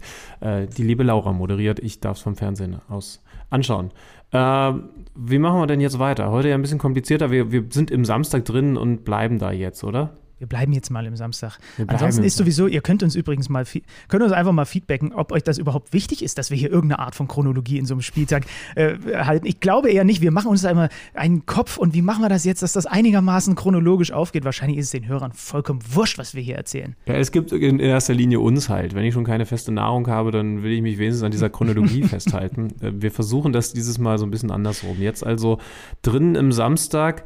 Ähm, ich fange mal mit Frankfurt-Wolfsburg an, wenn es für dich okay ja. ist. Wolfsburg nach dem so wichtigen Sieg gegen Kräuter Fürth mit dem zweiten Erfolg in Serie gegen den Ex-Trainer, gegen das Team von Oliver Glasner. Man muss ehrlich sagen, ja, das war Dusel ähm, denn, denn Frankfurt war über weite Strecken für mich sogar die bessere Mannschaft. Aber Wolfsburg hat jetzt gerade eine Phase, in der sie dann auch mal mit ein bisschen abgefälscht wie gegen Fürth oder hier ein bisschen Dusel und natürlich auch dem Profitieren von Fehlern des Gegners solche Spiele gewinnen. Ja, zweimal Hinteregger mit dem äh, Fehler da. Einmal rennt er Kruse auf der Strafraumlinie über den Haufen, einfach wirklich in einer Phase, wo Frankfurt auch gut drin war. Das ist total bitter. Max Kruse dann auch mit einem, ja, wie, wie, hast du es gerade gesagt, mit einem Duse-Elfmeter, den er schießt gegen mhm. Kevin Trapp. Ähm, der wird übrigens, können wir an dieser Stelle mal verraten, in der kommenden Woche bei uns hier bei Kicker Meets the Zone zu Gast sein. Ähm, also da werden wir uns ein bisschen intensiver mit der Eintracht beschäftigen. Äh, Kruse war ja bei den Kollegen des ZDF am Samstagabend zu Gast und hat auch gesagt, er hat gegen den Trapp schon viele Elfmeter geschossen. Deswegen weiß der wahrscheinlich mittlerweile so ein bisschen, er muss sich beim nächsten Elfmeter mal was anderes überlegen, weil er war dran und das war einfach Glück, dass er reingegangen ist und auch, um die Fehlerkette noch voll zu machen, auch beim 0 zu 2, ne, köpft Hinteregger den Ball im Grunde genommen dem Lücke Bacchio in den Lauf. Es ist ein Sieg, der den Wolfsburgern extrem gut tut und ähm, es ist aber ein Sieg, der nicht zwingend tatsächlich so auch bei rumkommen muss, wenn man das Spiel anschaut, genau wie du gesagt hast. Ja, deswegen, aber da hat Florian Kohfeldt schon vor diesem Spiel auf die Bremse getreten, muss man natürlich vorsichtig sein. Ähm, das ist jetzt zwar mal eine gute Phase, denn so schlecht es den Wolfsburger ging, kann man ja wirklich schon fast von, von einer tollen Serie sprechen. Zwei, zwei Siege in Folge, aber definitiv noch nicht alles Gold, was glänzt. Ja, was hältst du denn jetzt von der Kruse-Verpflichtung? Wir haben ja versprochen, ähm, das schieben wir zwar auf, aber wir reden noch drüber. Max Kruse verlässt Union Berlin, diesen sympathischen Verein aus der Hauptstadt und geht zu diesem von diesem Autoladen finanzierten Wolfsburg. So, das jetzt mal als Überschrift. Also seit Samstagabend kann man, glaube ich, den Schritt ein bisschen mehr verstehen, weil er hat im Sportstudio halt auch erklärt, dass es schon hinter den Kulissen auch hier und da mal ein bisschen Auseinandersetzung mit dem Trainer Urs Fischer wohl gegeben hat. Ne? Ähm, also das Zitat war, glaube ich, er ist halt ehrgeizig und er will immer 90 Minuten auf dem Platz stehen und da gab es immer mal wieder andere Ansichten mit Urs Fischer, der ja dann gestern bei uns am The Zone-Mikro da das aus seiner Sicht eingeordnet hat und gesagt hat, das ist halt keine, keine Wunschveranstaltung oder irgendwie so war der Tenor quasi in diesem, in diesem Statement von Urs Fischer. Also das erklärt natürlich ein bisschen mehr, warum man einen Club verlässt, der eine ganz gute Möglichkeit vielleicht sogar hat, den Pokal zu gewinnen und wo es ja super läuft und wo man ja lange sogar auf dem Champions League Platz stand. Ähm, und er geht ja auch ganz offen damit um, dass er halt gesagt hat, es wäre über den Sommer sowieso nicht hinausgegangen bei Union. Punkt Nummer eins. Genau. Das finde ich ganz interessant. Das ja. wusste Union offensichtlich auch jetzt schon eine ganze Weile, dass das feststand. Ne? Ja. Also Union, das Kapitel wäre sowieso beendet gewesen. Und Union hatte dann eher jetzt die Frage zu beantworten, wollen wir noch Kohle mit ihm machen? Ja. Und auf der anderen Seite ähm, geht er auch ganz offen damit um, ey, das ist vielleicht sein letzter Vertrag, wer weiß. Und äh, ja, er hat auch jetzt schon ausgesorgt, aber, und da muss man auch ehrlich sein, weil das viele Leute immer Profisportlern oder auch Musikern, Schauspielern, wem auch immer vorwerfen sind wir doch mal ehrlich, jeder von euch, niemand von uns kriegt den Hals voll. Also, wenn ich 10.000 habe, will ich 15 haben. Ah, und wenn ich, und, nee, und das finde ich, nee, da, sorry, aber das finde ich übertrieben. Also, da gibt es auch aus der Profisportbranche andere Beispiele. Also, ähm, klar, nochmal in anderen Gehaltssphären. Ja, gut, aber, aber kann man dann nicht sagen, es geht immerhin anders und es zeigt, also Dirk Nowitzki hat die letzten, weiß nicht wie viele Jahre auf Gehalt verzichtet, um, um genau, bei Dallas zu bleiben und trotzdem. Ausnahme. Ja, und äh, aber was wollen wir damit jetzt sagen? Dass deswegen ähm, alle anderen Recht haben? Nee, ich breche es darauf runter, dass ich sage, ich finde es schwierig, einem Profisportler vorzuwerfen, dass er für sich guckt, dass er jetzt in der Zeit, die er hat, noch so viel wie möglich rausholt. Während, und das ist einfach nur meine These, aber vielleicht bin ich auch von der Menschheit einfach ein bisschen abgestumpft, nachdem ich gestern wieder in einem vollen ICE saß, während ich der Meinung bin, dass einfach jeder in jeder Situation auch guckt, dass er für sich so viel wie möglich rausschlägt. Bei irgendeiner Ge Gehaltsverhandlung, in, seiner, in seinem eigenen Job und so weiter und so fort. Und deswegen finde ich die Debatte häufig einfach ein bisschen scheinheilig. Natürlich ist das alles übertrieben. Und ich habe jetzt auch in dem, äh, in dem äh, Spielerberaterbuch äh, äh, nochmal gelesen, wir haben ja letzte Woche das Thema gehabt, da wurden mal so ein paar Zahlen genannt. Also so ein durchschnittlicher Bundesliga-Profi verdient 1,5 Millionen Euro offensichtlich. Und äh, unter 30.000 im Monat verdient keiner. Ähm, das ist natürlich, natürlich ist das übertrieben und natürlich braucht es nicht diese extremen Summen. Ich sage nur, ähm, runtergebrochen, Menschen in, äh, in, geringeren Einkommensklassen versuchen so viel wie möglich rauszuschlagen und es machen die Profisportler einfach nur in einer anderen Klasse auch. Und für die sind, das ist leider bitter, aber es ist einfach so, für einen Profifußballer sind, was für uns vielleicht 100 Euro sind, da musst du bei dem vielleicht noch zwei Nullen hinten ran machen, so von der Verhältnismäßigkeit. Das ist halt leider einfach so. Das ist ja nur eine traurige Realität, die ich hier zeichne.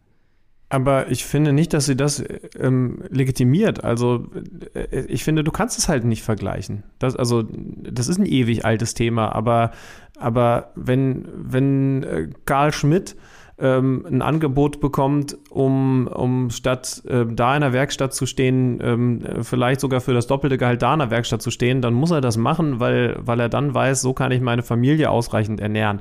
Das sind bei den Bundesligisten andere Sphären. Jetzt hat Max Kruse ja, Applaus dafür bekommen, dass er sagt, äh, dass er so ehrlich sagt, wenn ich meinen Lebensstil so weiterlebe, dann reicht das Geld, was ich jetzt bei Wolfsburg verdiene, nicht mal aus. Aber äh, also trotzdem finde ich, darf man mal hinterfragen, ob es, ob es gesund ist, so zu denken. Weißt du? Also, äh, ähm, du kannst es feiern, aber du kannst auch fragen, ey, kannst du nicht auch einiges davon spenden? Also, Aber, also das wiederum weiß ich nicht, ob er das tut. Ich bin mit, ich glaube mal gelesen zu haben, dass er das tatsächlich auch tut und ja. da in einigen das, Organisationen also er hat zum Beispiel, glaube ich, auch, ja, Viva Con Aqua und so weiter. Also ja. ich, ich, aber, ich will jetzt auch nur, äh, und da will ich jetzt auch, haben wir jetzt gerade Max Kruse natürlich als Aufhänger gehabt, aber, aber auch das finde ich, finde ich schwierig. Also ähm, zu sagen, naja, dafür haben die jetzt auch einen anderen Lebensstandard. Ähm, also erstmal gibt es auch da noch Unterschiede zwischen, äh, zwischen der kleinen Yacht und der großen Yacht und man kann dann wirklich irgendwann mal sagen, jetzt, jetzt muss es doch auch mal reichen. Also wann ist ist denn ein Mensch reich genug? Das ist doch die entscheidende Frage. Ist, ist und, absolut richtig. Aber und, und ich will einfach nicht zeigt, legitimieren. Offensichtlich zeigt ja die Realität, dass man nie reich genug sein kann. Jeder Mensch hat ja, immer gut, aber dann lass uns das doch kritisieren. Ja, natürlich. Ich sage, ich feiere ja auch Max Kruse nicht dafür.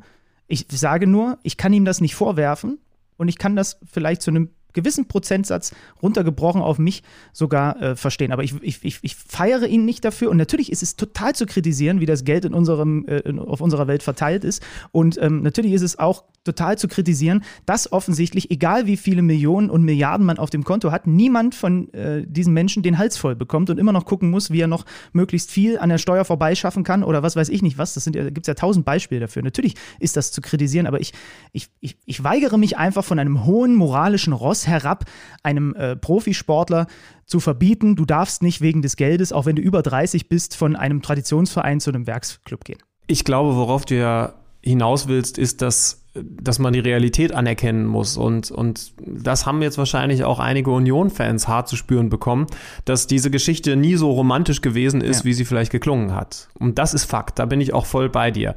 Das war nicht die Max Kruse geht jetzt zur Union Berlin, weil das so ein toller Verein ist und er da alt werden möchte Story, sondern das war jetzt mal wieder ein ganz schöner Zwischenschritt. Und äh, jetzt hat er die Chance genutzt, weil er nochmal gezeigt hat, was er für ein guter Fußballer ist, wie wichtig er in der Offensive von Bundesligamannschaften sein kann und hat diese Sprung Sprungbrett benutzt, um jetzt wieder richtig Asche zu machen. So, das ist die Realität. Und da ist er eben ein Fall und den gibt es sicherlich auch noch ganz viel häufiger im internationalen Fußball.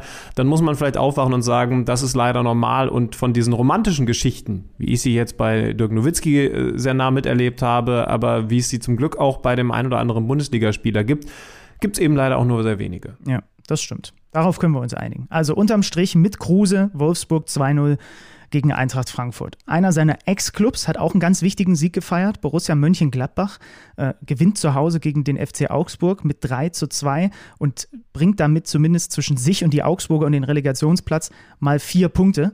Da kann man das Durchatmen auch heute, glaube ich, noch hören. Also dieses ganz tiefe Durchatmen mal in diesem ja ersten Heimspiel, was es gewesen ist für die Fohlen äh, nach dem Abgang von Max Eberl. Kone hat nach 30 Minuten mal wieder gezeigt, was er für eine Athletik hat. In dem Fall dann sogar mal beim Torabschluss, Kopfballtreffer vom Mittelfeldspieler. Und dann ist es so ein Klassiker. Augsburg setzt sich in der Kabine hin, überlegt, was man besser machen kann und direkt mit erster Angriff nach Seitenwechsel macht Hofmann das 2 zu 0. Es gab dann zwar nochmal den Anschlusstreffer, ja, nur so rund 10 Minuten später, 55. Minute von Jago, aber Nochmal Antwort Benzebaini 3 zu 1 und damit war es dann gegessen. Ganz später 3 zu 2 Treffer noch von Augsburg, aber unterm Strich war es dann der so wichtige und auch verdiente Sieg, wie ich finde, für Borussia Mönchengladbach. Ja, wie viel Befreiungsschlag es dann gewesen ist, muss man mal abwarten. Wenn man auf die Tabelle schaut, finde ich ganz interessant, dann hat sich unter anderem auch durch diesen Sieg jetzt eine ja, drei höchstens Vierteilung in der, in der Liga ergeben. Wir klammern die 1 und die 18 aus. Machen wir jetzt schon eine ganze Weile. Müssen mhm. aber eben sagen, VfB Stuttgart, kommen wir gleich noch zu, steht mit 18 Punkten im Moment mit einem vier Punkte Abstand zu allem, was davor kommt. Was kommt davor? Eine Dreiergruppe aus Augsburg, Bielefeld und Hertha. Genau von dieser Gruppe hat sich sowohl Mönchengladbach als auch der VfL Wolfsburg abgesetzt. Da sehen wir mal, wie wichtig diese Siege an diesem Spieltag gewesen sind für die beiden Schwergewichte im Vergleich zu dem, was darunter kommt. Was da mit der Hertha ist, werden wir auch gleich noch besprechen. Bochum, 28 Punkte. Das heißt also, diese drei Mannschaften, die gewonnen haben, sind jetzt in einer eigenen Liga, nämlich als graue Maus Mittelfeldmannschaft zu bezeichnen. Denn alles, was dann davor erstmal kommt, das schielt in Richtung Europa. Also Frankfurt 31, Mainz 31, Köln 32, Union 34, Freiburg und Hoffenheim und Leipzig alle 34. Und dann kommt der nächste große Bruch hin zu Leverkusen mit 41 Punkten. Da können wir vielleicht anschließen. Die haben nämlich gegen Stuttgart gewonnen. Und das war ein relativ klassisches Spiel. Die Offensive der Leverkusener ist im Moment einfach zu gut, um so eine immer noch verunsicherte Mannschaft wie den VfB Stuttgart irgendwie ins Spiel kommen zu lassen. Genau. Es gab offensiv zwar auch einen Hoffnungsschimmer bei den Schwaben, dieser Thiago Thomas, der äh, getroffen hat, der Neuzugang im Winter gekommen, zwar gleich doppelt getroffen, stand äh, tatsächlich da einfach beide mal so richtig in torjäger Manier, einfach da, wo man stehen muss irgendwie. Ne? Ja, wollte ich auch sagen, deswegen, deswegen dürfen wir es auch noch nicht überbewerten. Ne? Ja, ja. Also er stand jetzt zweimal gut, aber hat jetzt nicht drei Fallrückzieher-Tore gemacht. Ja, aber trotzdem, das vielleicht etwas, woran sich der VfB ähm, hochziehen kann. Du hast es gesagt, sie sind quasi wenn, wenn man diese Extra-Tabelle von dir, Platz 2 bis 17 nehmen würde, da sind sie gerade Schlusslicht und es sind dann eben schon vier Punkte, Gott sei Dank aus Stuttgarter Sicht auch nur noch vier Punkte äh, bis zum äh, zumindest mal Relegationsrang. Da müssen sie in den kommenden Wochen, die haben unter anderem die Gladbacher als Gegner in den kommenden Wochen, die Stuttgarter. Die haben jetzt Bochum, wie erwähnt, ähm, haben dann äh, auswärts die TSG Hoffenheim und dann kommt das Spiel gegen Borussia Mönchengladbach. Also ich wage mal die Prognose, dass wir in drei Wochen schon ganz schön schlau äh, oder deutlich schlauer sind, was die Tendenz beim VfB angeht. Ja, lass uns über Freiburg und Mainz sprechen. Zwei Mannschaften, die also in Richtung Europa schielen dürfen, dürfen das auch weiterhin, weil sie sich eins zu eins trennen. Äh, unter anderem hat äh, Joker Petersen mal wieder gezeigt, wofür er bezahlt wird, von der Bank kommend mal wieder getroffen. Aber ich möchte mit dem Mann, der einen eigenen Schiri-Podcast hat, gerne über den Führungstreffer der Mainzer in der 31. Minute reden, denn da gibt es einiges zu diskutieren. Ja, weil es nicht hätte zählen dürfen, dieses Tor. Und das hat Dennis Eitekin auch nach dem Spiel ganz klar so anerkannt, hat sich quasi entschuldigt dafür, dass das Schiedsrichterteam inklusive VAR in Köln da einfach einen Fehler gemacht hat. Denn ähm, es gab bei einer Kopfballverlängerung oder bei einem, bei einem Kopfball aufs Tor, jetzt will ich es nicht falsch sagen, steht Hack, der Mainzer Spieler, im Abseits und äh, geht dann, nachdem der Torhüter den Ball klatschen lässt, zum Ball, berührt den sogar und dann dauert es nochmal ein, zwei Ballkontakte und dann ist, das, ist, ist der Ball drin. Und was war das Problem? Das Schiedsrichtergespann, auch so ein bisschen fußend darauf, dass sich die Freiburger alle beklagt haben über ein Handspiel, über ein mögliches, hat, und vor allem da eben das VHR-Team in Köln, hat nur auf Handspiel überprüft, aber leider nicht auf Abseits. Und deswegen haben sie gesehen, da ist kein Handspiel. Man dachte erst, okay, vielleicht haben sie auch geschaut, ob es da ein Foulspiel am Torhüter gegeben hat. Das gab es auch nicht. Und deswegen hat dieser Treffer gezählt, weil keiner einfach überprüft hat, dass da eine strafbare Abseitsstellung äh, vorherrscht. Und ähm, vielleicht ja auch etwas, was wir dann in absehbarer Zeit umgehen können, dieses Problem. Denn bei, dem, äh, bei der Club-WM hat die FIFA jetzt schon wieder mit diesem halbautomatischen Abseitssystem äh, mhm. herumgespielt, sage ich jetzt mal. Was macht das? Das misst mit ganz vielen zusätzlichen Kameras im Stadiondach ähm, die Position von Spielern und kann dann relativ schnell auch so 3D animiert, äh, so Linien ziehen und so weiter und kann zumindest relativ schnell faktisch sagen, diese KI also, die dann programmiert ist, abseits. Und dann müssen in Anführungsstrichen die Unparteiischen nur noch sagen, ist es strafbar oder ist es nicht strafbar. Wenn es dieses System schon jetzt gäbe, wäre es wahrscheinlich nicht durchgerutscht, was noch nicht heißen soll, dass ich weil ich habe mir noch gar kein abschließendes Urteil darüber erlaubt, dass ich jetzt ein Riesenverfechter davon bin oder so. Aber es ist ganz interessant, dass zumindest technisch die FIFA da etwas versucht, was vielleicht das verhindert hätte. Ja, also kurz zur Erklärung, wenn du sagst, sie müssen dann nur noch entscheiden, strafbar oder nicht. Das heißt eben, ist der vielleicht passiv im Abseits gewesen oder aktiv. Exakt. Ne? Ja. Ähm, aber ja, zumindest, zumindest sehr, sehr spannend. Irgendwie logisch, wenn das passieren sollte. Aber da habe ich noch keine abschließende Meinung, wie weit man gehen sollte bei der Technisierung des Fußballs und, und wo man dann einfach sagen sollte, nee, lass uns doch dabei belassen. Die Torlinientechnologie, die ist eine, die wurde eingeführt und wahrscheinlich so wenig wie wie keine andere Änderung diskutiert wurden, weil es einfach funktioniert. Ist das dann vielleicht bei der Abseitsgeschichte genauso? Dann lass es uns machen. Aber mhm. ich habe noch keine abschließende Meinung. Ja, ich glaube, der Vorteil ist immer, wenn du quasi eine KI hast, auf die im Zweifel die Fans böse sind und nicht den, also oder sie können halt auf die KI nicht böse sein, weil Wobei es gab doch auch mal ein Spiel, da gab es doch sogar bei der Torlinientechnologie auch mal einen Fehler, ne? Da wurde irgendwas ausgelöst, obwohl es gar nicht korrekt war. Weiß jetzt gerade gar nicht, welche Partie das gewesen ist und in welchem Wettbewerb. Ähm, aber es hilft immer enorm, wenn quasi eine Technik schon mal die ersten Schritte geht und dann blinkt quasi beim Schiedsrichter nur auf der Uhr auf Abseits und dann müssen sie nur noch in Köln oder eher am Monitor, wie auch immer das dann gehandhabt wird, überprüfen, war da jetzt einer passiv oder aktiv. Das hilft halt schon enorm, um da Druck rauszunehmen. Man muss dazu sagen, den Druck hat Dennis Altekin nach dem Spiel dann selber rausgenommen, indem er einfach gesagt hat, sorry, das ist unserer. Und dann hat auch ein äh, Christian Streich gesagt, ja, wir machen auch alle oft genug Fehler. Äh, es ehrt ihn, dass er sich da hinstellt und das so klar anspricht. Es wird wahrscheinlich nicht die Situation geben, dass irgendwann Fans nach dem Spiel den Mannschaftsbus der KI bewerfen. Insofern ist es vielleicht einfacher, da die Schuld dann zu suchen. Im besten Fall machen sie einfach so wenig Fehler wie möglich. Aber wenn man Fehler macht, dann sollte man so damit umgehen, wie Dennis Eitekin das in dem Fall sehr, sehr menschlich getan hat. 1 zu 1 also zwischen Freiburg und Mainz. Und dann sind wir beim ersten Hauptstadtclub angekommen. Die Hertha verliert mit 1 zu 2 bei der Spielvereinigung Gräuter Fürth. Weil wir gleich ein bisschen mehr über die Berliner reden. Ist das jetzt für Fürth nochmal ein Hoffnungsschimmer? Naja, es sind halt immer noch neun Punkte. Ne? Also das Gute ist wirklich, da haben wir ja in den letzten Wochen drüber gesprochen, sie sind wettbewerbsfähig, Sie, ja. sie, sie holen Punkte mal ein, jetzt mal drei. Sie haben auch Mainz zuletzt mal geschlagen. Ähm, aber trotzdem neun Punkte, jetzt die Bayern vor der Brust auswärts. Gucken wir mal, was danach noch so kommt. Also nach dem Bayern-Spiel hast du Köln zu Hause. Du hast dann wirklich mal ähm, drei von vier Spielen im eigenen Stadion. Köln zu Hause, dann musst du nach Bochum und dann hast du im eigenen Stadion Leipzig und Freiburg. Und dann sind wir halt schon Anfang April, ne? wo du dann noch Frankfurt, Gladbach, Hoffenheim, Leverkusen, Union, Dortmund, Augsburg, boah Nee, so weit wage ich mich nicht aus dem Fenster, weil es sind halt die Spiele gegen Bielefeld und Stuttgart und das ist schon durch, so in dieser Rückrunde. Ja, auch Wolfsburg übrigens am vergangenen ja, Spieltag. Ja. Ne? Ähm, ich finde, du hast das Richtige gesagt. Äh, man muss jetzt nicht ganz viel Hoffnung äh, mit Blick auf den Klassenerhalt haben, aber sie zeigen, dass sie wettbewerbsfähig sind. Und das ist, das ist tatsächlich auch wichtig für die eigene Identität und das stellen sie mit solchen Spielen unter Beweis. Umso mehr Fragezeichen haben wir auf Seiten der alten Dame. Ich hoffe, wir können da jetzt einiges klären, zusammen mit Hauptstadtreporter Andreas Hunzinger.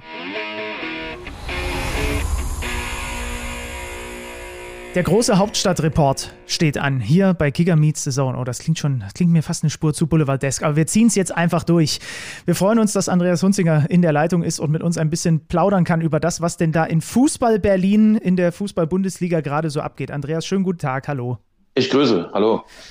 Tag. Wir wollen mal anfangen mit dem Verein, bei dem mehr Druck auf dem Kessel aktuell ist, nämlich mit der Berliner Hertha. Niederlage beim Schlusslicht, bei Gräuter Fürth. Wieder ein mieser Start ins Spiel, wieder ein Rückstand, wie in den letzten Wochen ja immer mal wieder und am Ende vor allem eine ganz schwache Leistung in Halbzeit Nummer 1. Was sagt das aus deiner Sicht über die aktuelle Verfassung der Mannschaft aus? Ähm, ich glaube, es sagt sogar noch mehr über die prinzipielle Verfassung der Mannschaft aus, ähm, als dass es über die aktuelle was aussagt. Ähm, das spielt ja immer mit ineinander. Ne? Also aktuell ist natürlich der Druck ist da, schon seit letzter Woche, seit irgendwie Augsburg dann auch mal gewonnen hat und der Abstand zum Relegationsplatz nur noch ein Punkt ist. Es ist de facto so, und es ist ein Problem schon in der ganzen Saison, dass die Mannschaft äh, auch nach, den, nach dem Austausch oder nach dem Umbruch, den es gegeben hat, dass es der Mannschaft äh, einfach grundsätzlich an der nötigen Wetterfestigkeit fehlt, um Rückschläge oder schwierige Situationen zu kontern oder sich dagegen zu stemmen. Aber sag mal, also wenn du meinst, es gab diesen Umbruch, dann, dann deutest du ja auch schon an, man hat es ja schon mit dem, mit dem Köcher, beziehungsweise mit dem Pfeil aus dem Köcher namens Trainerwechsel versucht. Taifun Korkut Ende November gekommen. Da kann man dann von Trainereffekt jetzt auch nicht mehr sprechen, oder?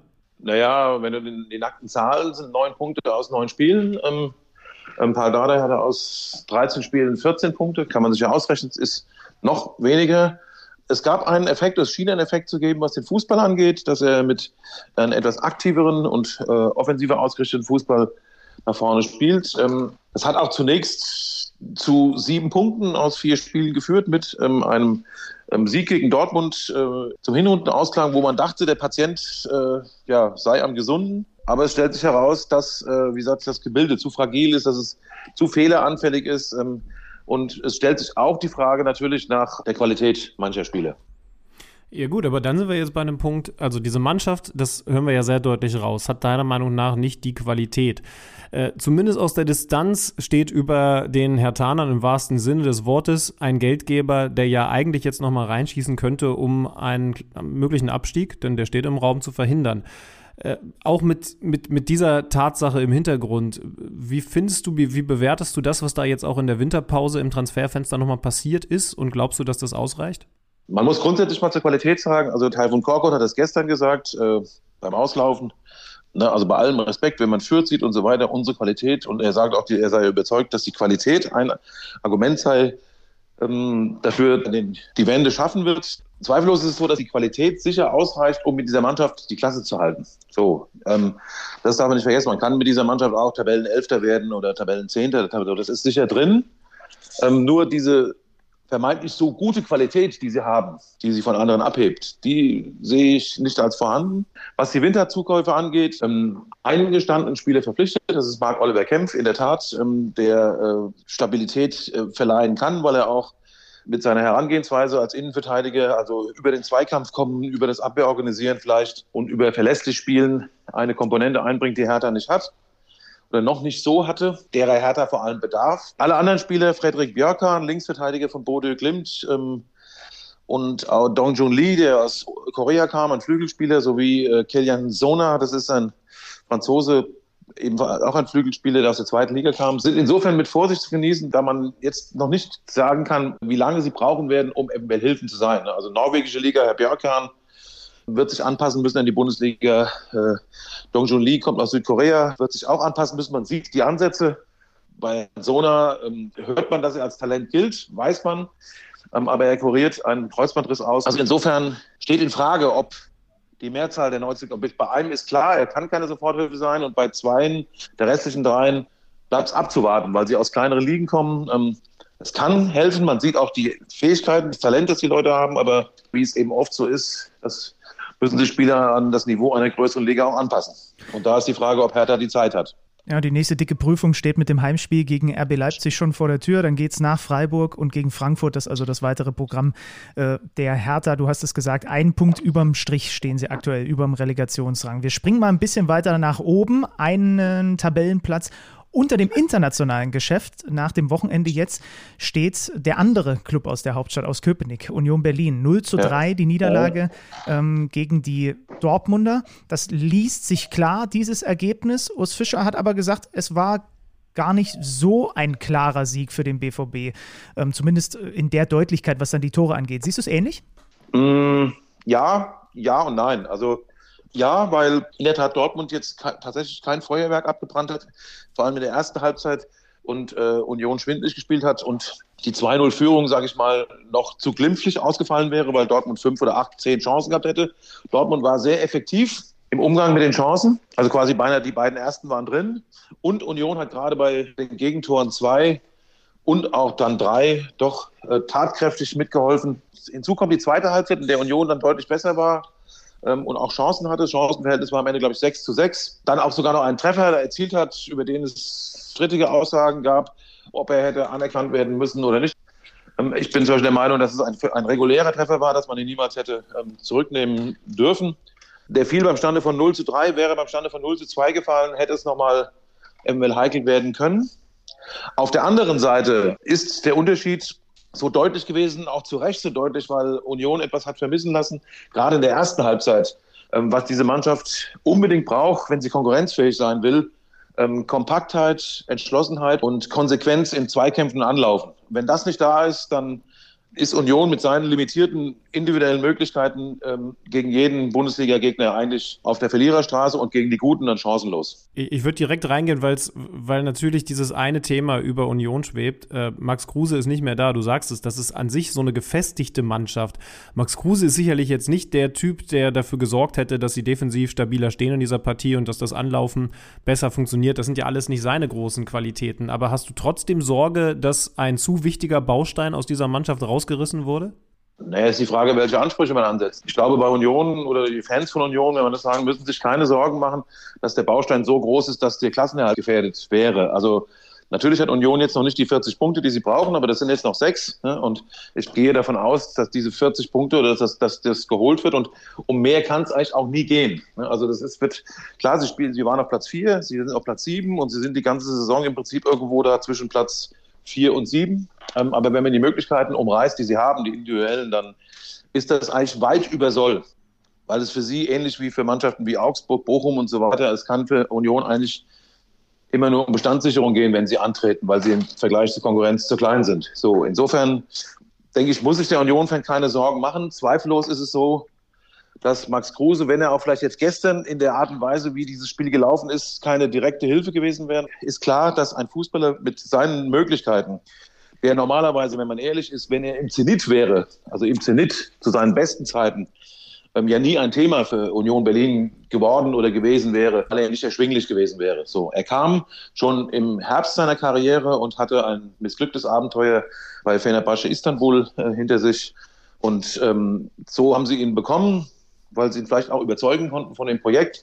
Ähm, aber dass die Zeit bei Union endlich war, weil er erstens schon über 30 ist, zweitens, weil er sowieso im Sommer gehen wollte, weil er seinen Vertrag nicht verlängern wollte, war auch klar. Wie gesagt, ein Fußballer seiner Qualität hilft Union natürlich. Er ist der beste Fußballspieler. Aber wie im ersten Jahr in der Bundesliga nach dem Aufstieg muss Union, wird auch künftig ohne ihn klarkommen. Der Fußball wird es ein bisschen wieder verändern, aber sie werden ohne ihn klarkommen.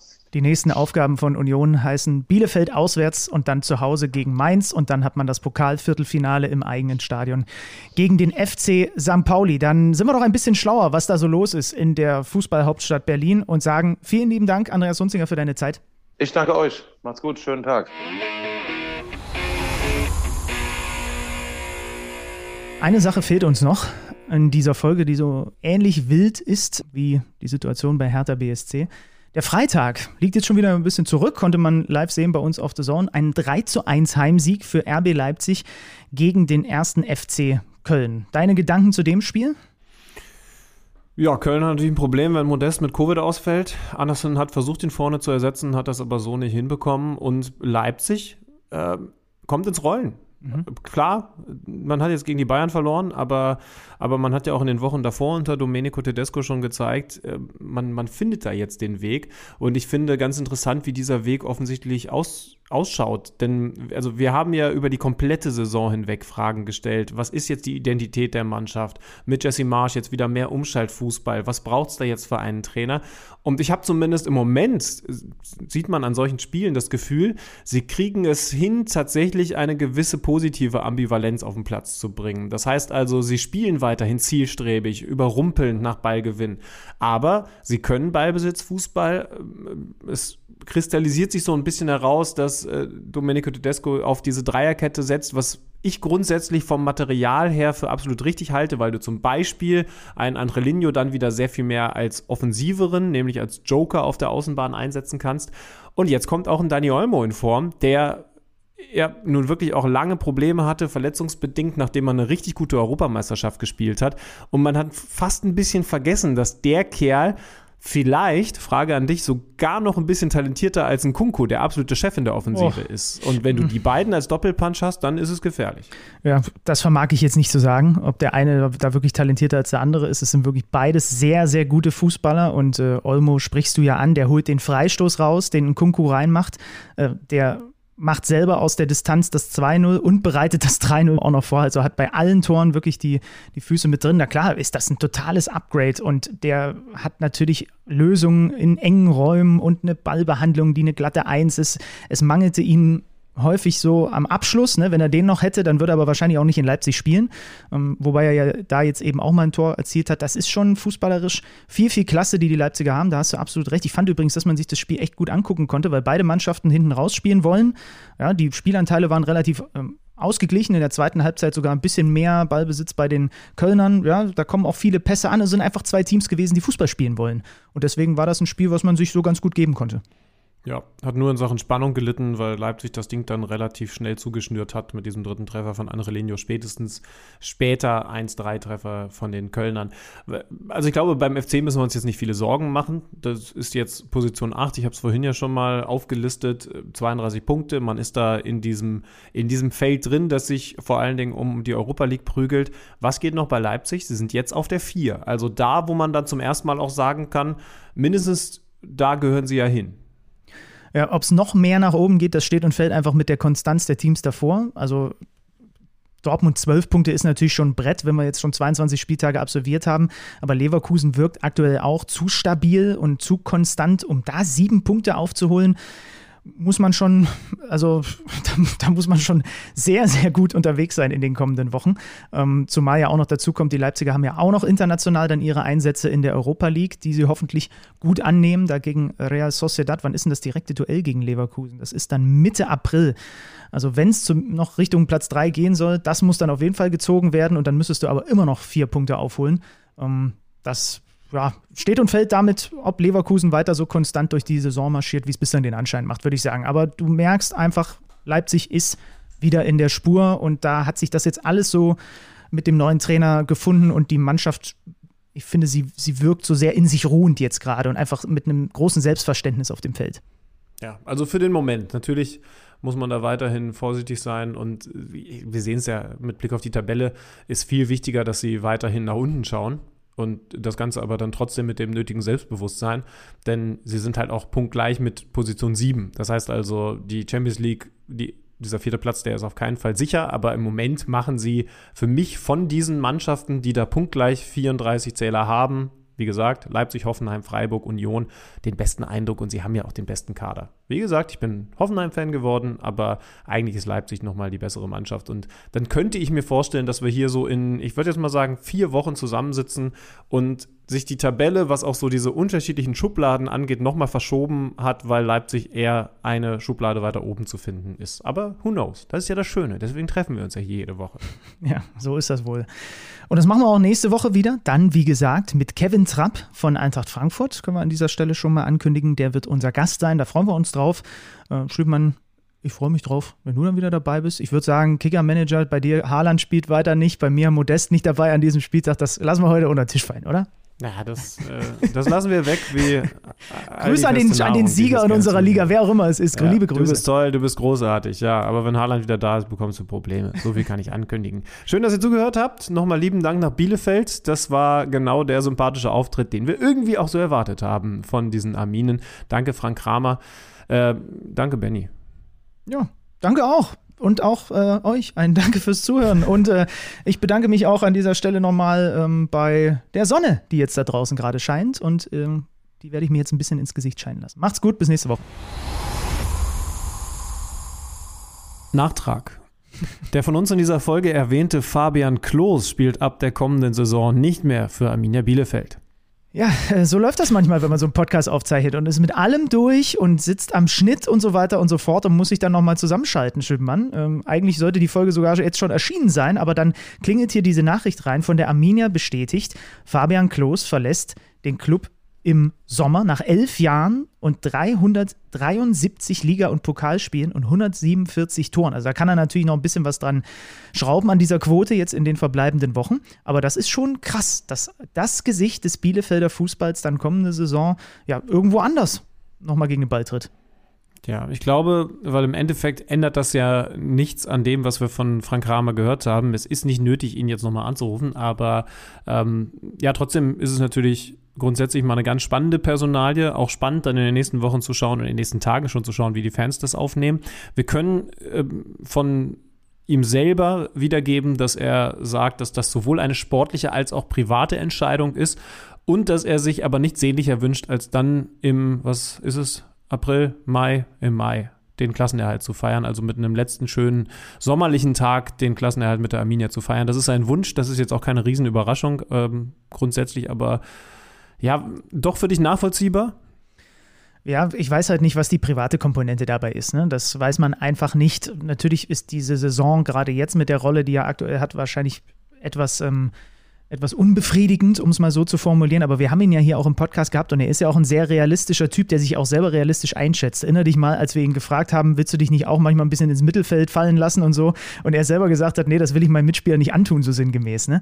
Das mhm. heißt, er geht jetzt auch auf die, ist jetzt so Mitte 30, ne? vielleicht sagt er sich auch, ich habe irgendwie Bock nochmal ein Jahr für oder zwei Jahre für welchen Club auch immer, dann zweite Liga und da nochmal zu knipsen ohne Ende. Vielleicht bleibt er auch in der Bundesliga, wer weiß, vielleicht. Ich habe bei dem Kicker Post auf Instagram hat einer drunter geschrieben, äh, ja, Glückwunsch Union zu diesem Transfer. ja, also ich habe jetzt auch erstmal im Kopf geschüttelt, aber so als, als Joker-Rolle, ich glaube, ich würde eher tippen, da er ja jetzt gerade in eine Joker-Rolle gerutscht ist, die ihm offensichtlich dann so doch nicht behagt ähm, ist es eher kein Thema. Aber, aber who knows? Wir werden es wir erfahren. Vielleicht kriegen wir ihn ja hier nochmal in den Podcast, dann kann er uns das alles noch ein bisschen ausführlicher schildern. Das wollten wir euch einfach noch nachreichen. Genau. Also vorbehaltlich dessen, dass jetzt nicht noch äh, die Fußballwelt untergeht in den nächsten Minuten, bevor diese Folge hier erscheint, was das dann jetzt wirklich von uns und von Kicker Meets the für diese Woche. Ähm, bis nächste Woche. Bis nächste Woche, Schlümann. Tschüssi. Kicker meets the Zone, der Fußball-Podcast. Präsentiert von Tipico Sportwetten mit Alex Schlüter und Benny Zander.